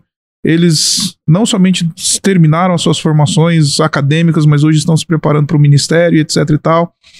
Enfim, você tem uma história, é, é eu costumo dizer, né? Você tem lastro. Hum. É, como é que foi isso? Pra, como é que você conseguiu essa façanha? Que venhamos e convenhamos, é uma, é uma vitória que poucos alcançam, muitos de proeminência, muitos líderes proeminentes no país, pelo contrário, tem uma história bastante feia do ponto de vista familiar, de casamento, hum. etc e tal. Qual foi o segredo? É, então, eu sou muito agradecido a Deus é, pelas bondades de Deus. A última frase que a minha mãe me disse antes de morrer foi: cuide dos seus filhos. Foi a última frase que ela me disse antes de morrer. E, e eu procurei fazer, cumprir esse voto que eu fiz com a minha mãe ali no leito de morte, né? Uhum. É, Bom, eu, eu tenho contado com a ajuda da Solange, minha esposa, né? Que, que, que me ajuda. Somos tão diferentes e, e vamos nos ajudando mutuamente. Uhum. Tenho contado com, com muitos irmãos e irmãs. É, meus filhos cresceram na igreja, cresceram no contexto da ABU também. Então, assim, não é uma tarefa exclusiva, não é um, uma coisa que somente eu fiz. É uma coisa que o ambiente no qual meus filhos cresceram, a família mais ampla, a igreja, os amigos, é, os, os, amigos da igreja deles, os meus amigos, uhum. os tios e as tias, né? Uhum. É, então, eu diria que a igreja é uma, uma dinâmica fabular de família complementar. Uhum. Uhum. Onde nós podemos compartilhar a paternidade e a maternidade eu me lembro de uma vez um dos meus filhos me perguntando sobre como fazer investimento no mercado de capitais. Eu falei, eu não tenho a mínima ideia disso. É, quando eu tenho dinheiro, eu vou na poupança, mas eu não sei fazer esse tipo de coisa. Mas, lá na igreja tem o tio fulano que sabe desse negócio, pergunta para ele. Uhum, uhum. E eu não, não sabia, mas ele foi e perguntou. Uhum. uhum. Muito tempo depois, quando meu filho pediu para fazer o imposto de renda dele, eu fui ver lá a documentação dele. Falei, que dinheiro é esse aqui? Aí eu, você lembra que você me disse para conversar com fulano de tal? Pois é, eu, eu tô investindo assim, assim, assim. Falei, opa, tá na hora de devolver aqui o dinheiro do, do imposto frauda. Uhum. Vou confiscar esse dinheiro aqui. Uhum. Então, assim, é, graças a Deus pelos filhos, é, pela família, a Talvez esse seja um dos momentos, um dos temas mais difíceis para a igreja. Uhum. Quando eu estava no Canadá, eu me lembro que uma discussão teológica profunda lá no Regent é a fé cristã é transmissível para os filhos.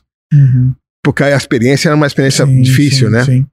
Uh, uh, uma coisa assim importante nesse processo é reconhecer nossas limitações. Né? Eu me lembro que certa vez, bem pouco tempo atrás, e conversando com meus filhos já adultos, eu falei para eles assim: olha, o pai tomou uma decisão. Eles perguntaram qual. Eu falei assim: eu descobri que eu, eu aprendi a ser pai de crianças, mas eu não sei ser pai de adultos. Eu preciso de ajuda para entender o que, que significa ser pai de adultos. Uhum. Porque vocês tomam algumas decisões que eu fico todo ressentido. Uhum. Eu estou construindo uma parede entre a gente. Uhum. Eu preciso construir com esses tijolos uma ponte. Eu vou, vou procurar ajuda.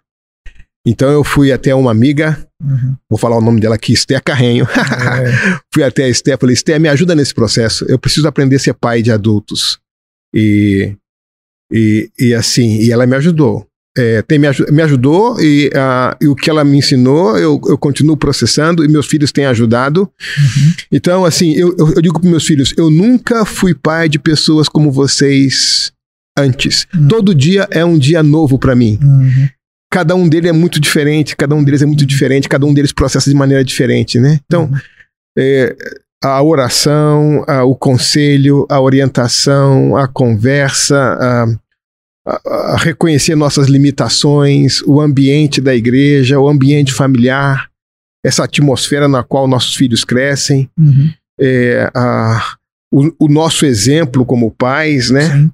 É, tudo isso interfere. Então, mas eu digo assim, é, é, mais graça de Deus do que mérito meu da Solange, mas é, graças a Deus pela, pelo privilégio de, Ele nos ter dado essa, essa oportunidade de caminhar com nossos filhos sem que eles entrassem em rota de colisão com Deus, uhum. sem que eles fossem frustrados em relação às suas vocações, ao que estudou. Uhum tem sido muito bom até agora. Tem sido muito bom até agora, graças a Deus. Não sem luta de aprendizado, uhum. mas tem sido muito bom até agora. Eu vou pedir então para você, já que você não quer falar, então eu vou pedir para você contar uma história que outro dia você contou para mim e para Isabela, enquanto a gente tava numa sessão de aconselhamento. É, gente, pastor também faz aconselhamento, tá?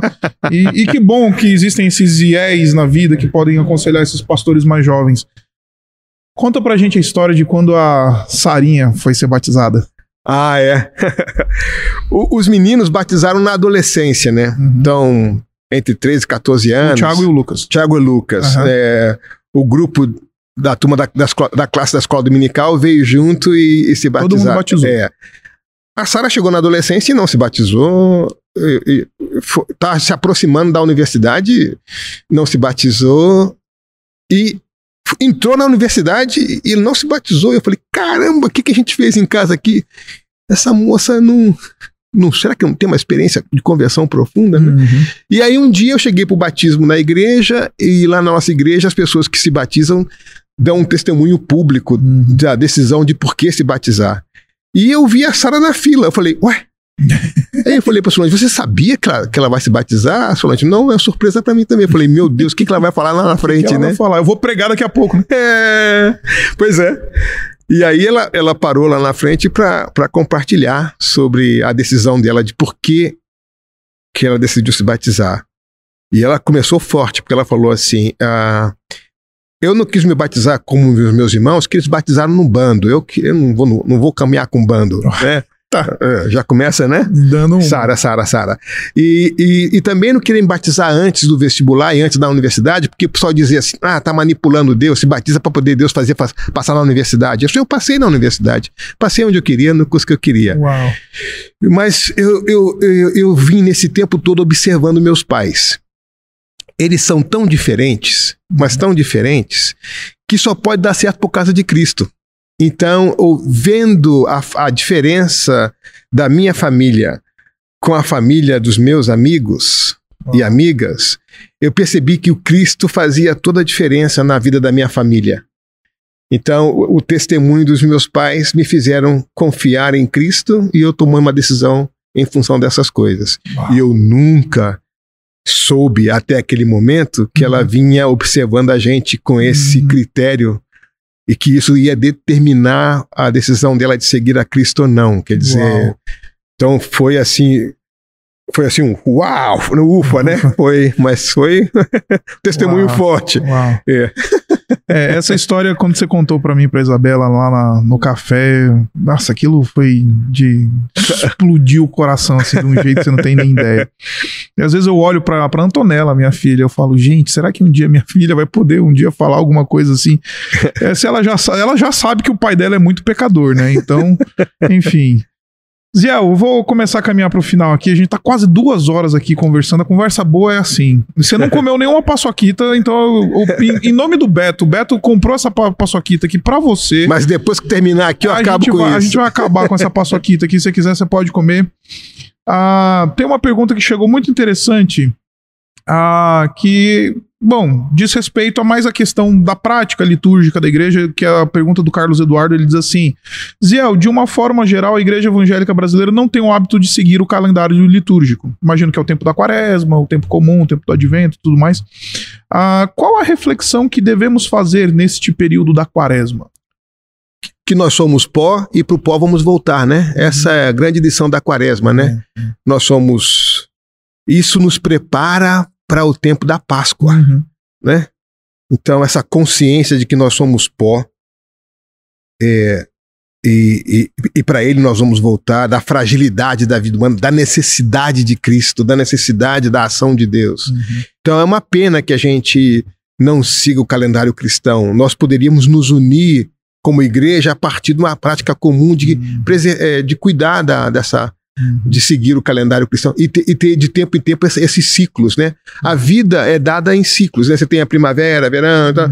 é, manhã, tarde, noite, a sintonizar e colocar toda a igreja numa agenda comum, uhum. independente de trabalhar outros temas, mas desconsiderar o calendário cristão é, é eu acho que, de novo, mostra a nossa pouca importância que damos à história uhum. da, da igreja. Uhum. Mas a quaresma é isso: a quaresma é somos pó, vamos voltar para o pó, e essa consciência de pó nos leva a celebrar a Páscoa de maneira completamente diferente. Uhum. Entender essa, essa, esse livramento, essa ação de Deus em nosso favor. Uhum. Então, é, e seria interessante nessa época do ano, agora, num ano como nós estamos, passando pelos uh. que nós estamos, ter essa consciência de que, se nós tivéssemos clara essa consciência de que somos pó, muitas das bobagens que a gente diz e faz, hum. nós não faríamos. É verdade. Muito dos orgulhos que bobo que a gente tem, nós não teríamos.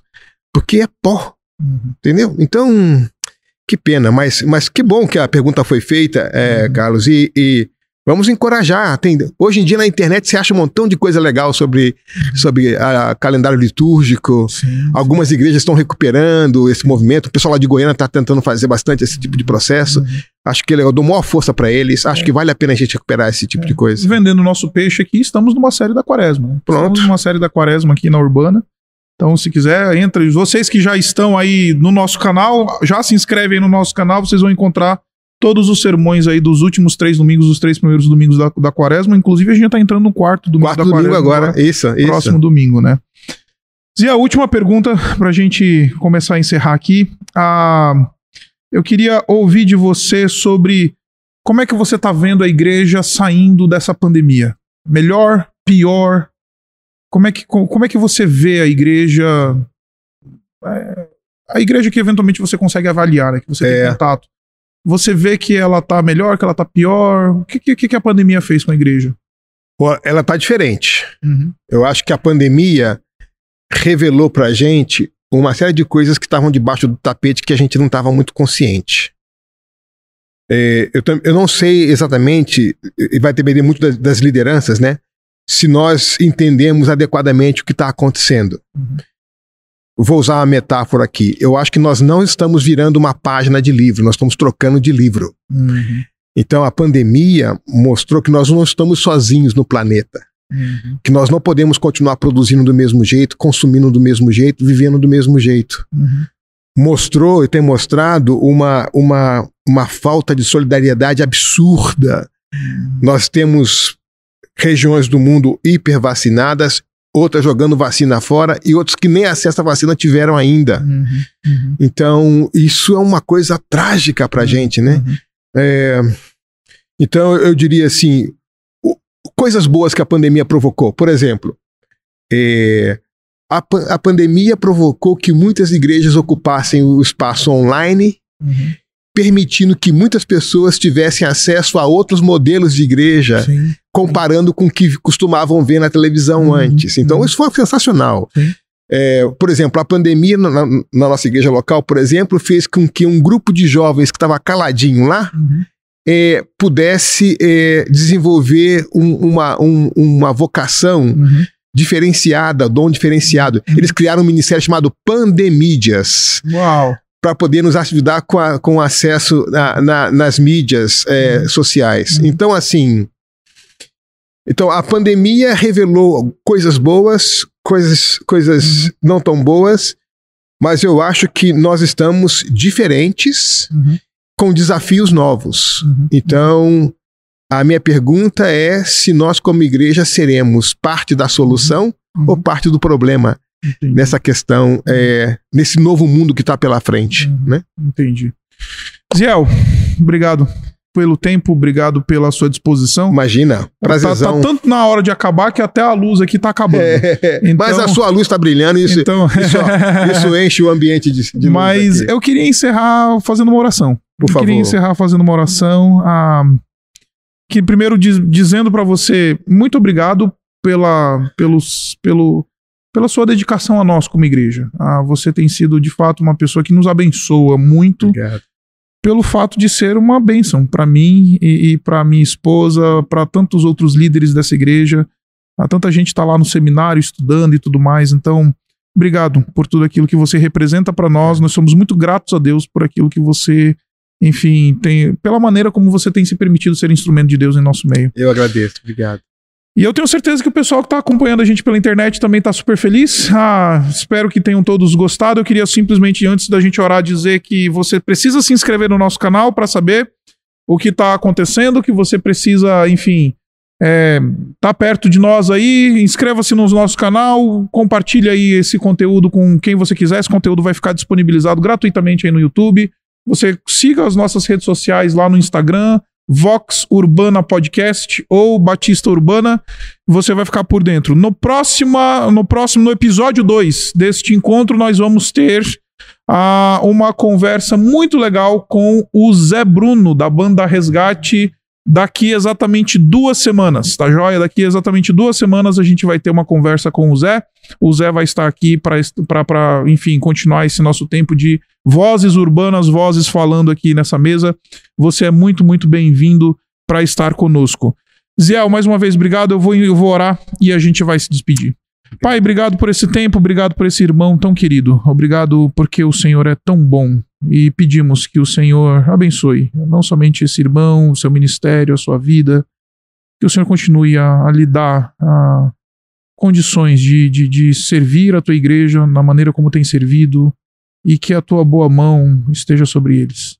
Sobre ele, sobre a Solange, sobre o Tiago, Lucas, a Sarinha. Que, enfim, o Senhor possa continuar a alargar as fronteiras ministeriais desse irmão, a que o Senhor, onde quer que o Senhor o leve, que chegue também o, o bom perfume do teu reino, o bom perfume de Cristo, que através da sua, da sua, do seu ministério, mais e mais pessoas possam ter um vislumbre, uma sinalização do teu reino, da pessoa do Senhor Jesus Cristo, da tua graça. Obrigado pela amizade, pela fé que compartilhamos em Jesus. Obrigado por esse tempo de conversa e pedimos que o Senhor nos abençoe com a tua graça. Nós oramos assim em nome do Senhor Jesus. Amém. Amém, amém. Deus abençoe vocês, pessoal. Fiquem em paz. Ziel, mais uma vez, Obrigadão. tamo junto. Tamo Muito junto. Obrigado. Valeu. Valeu.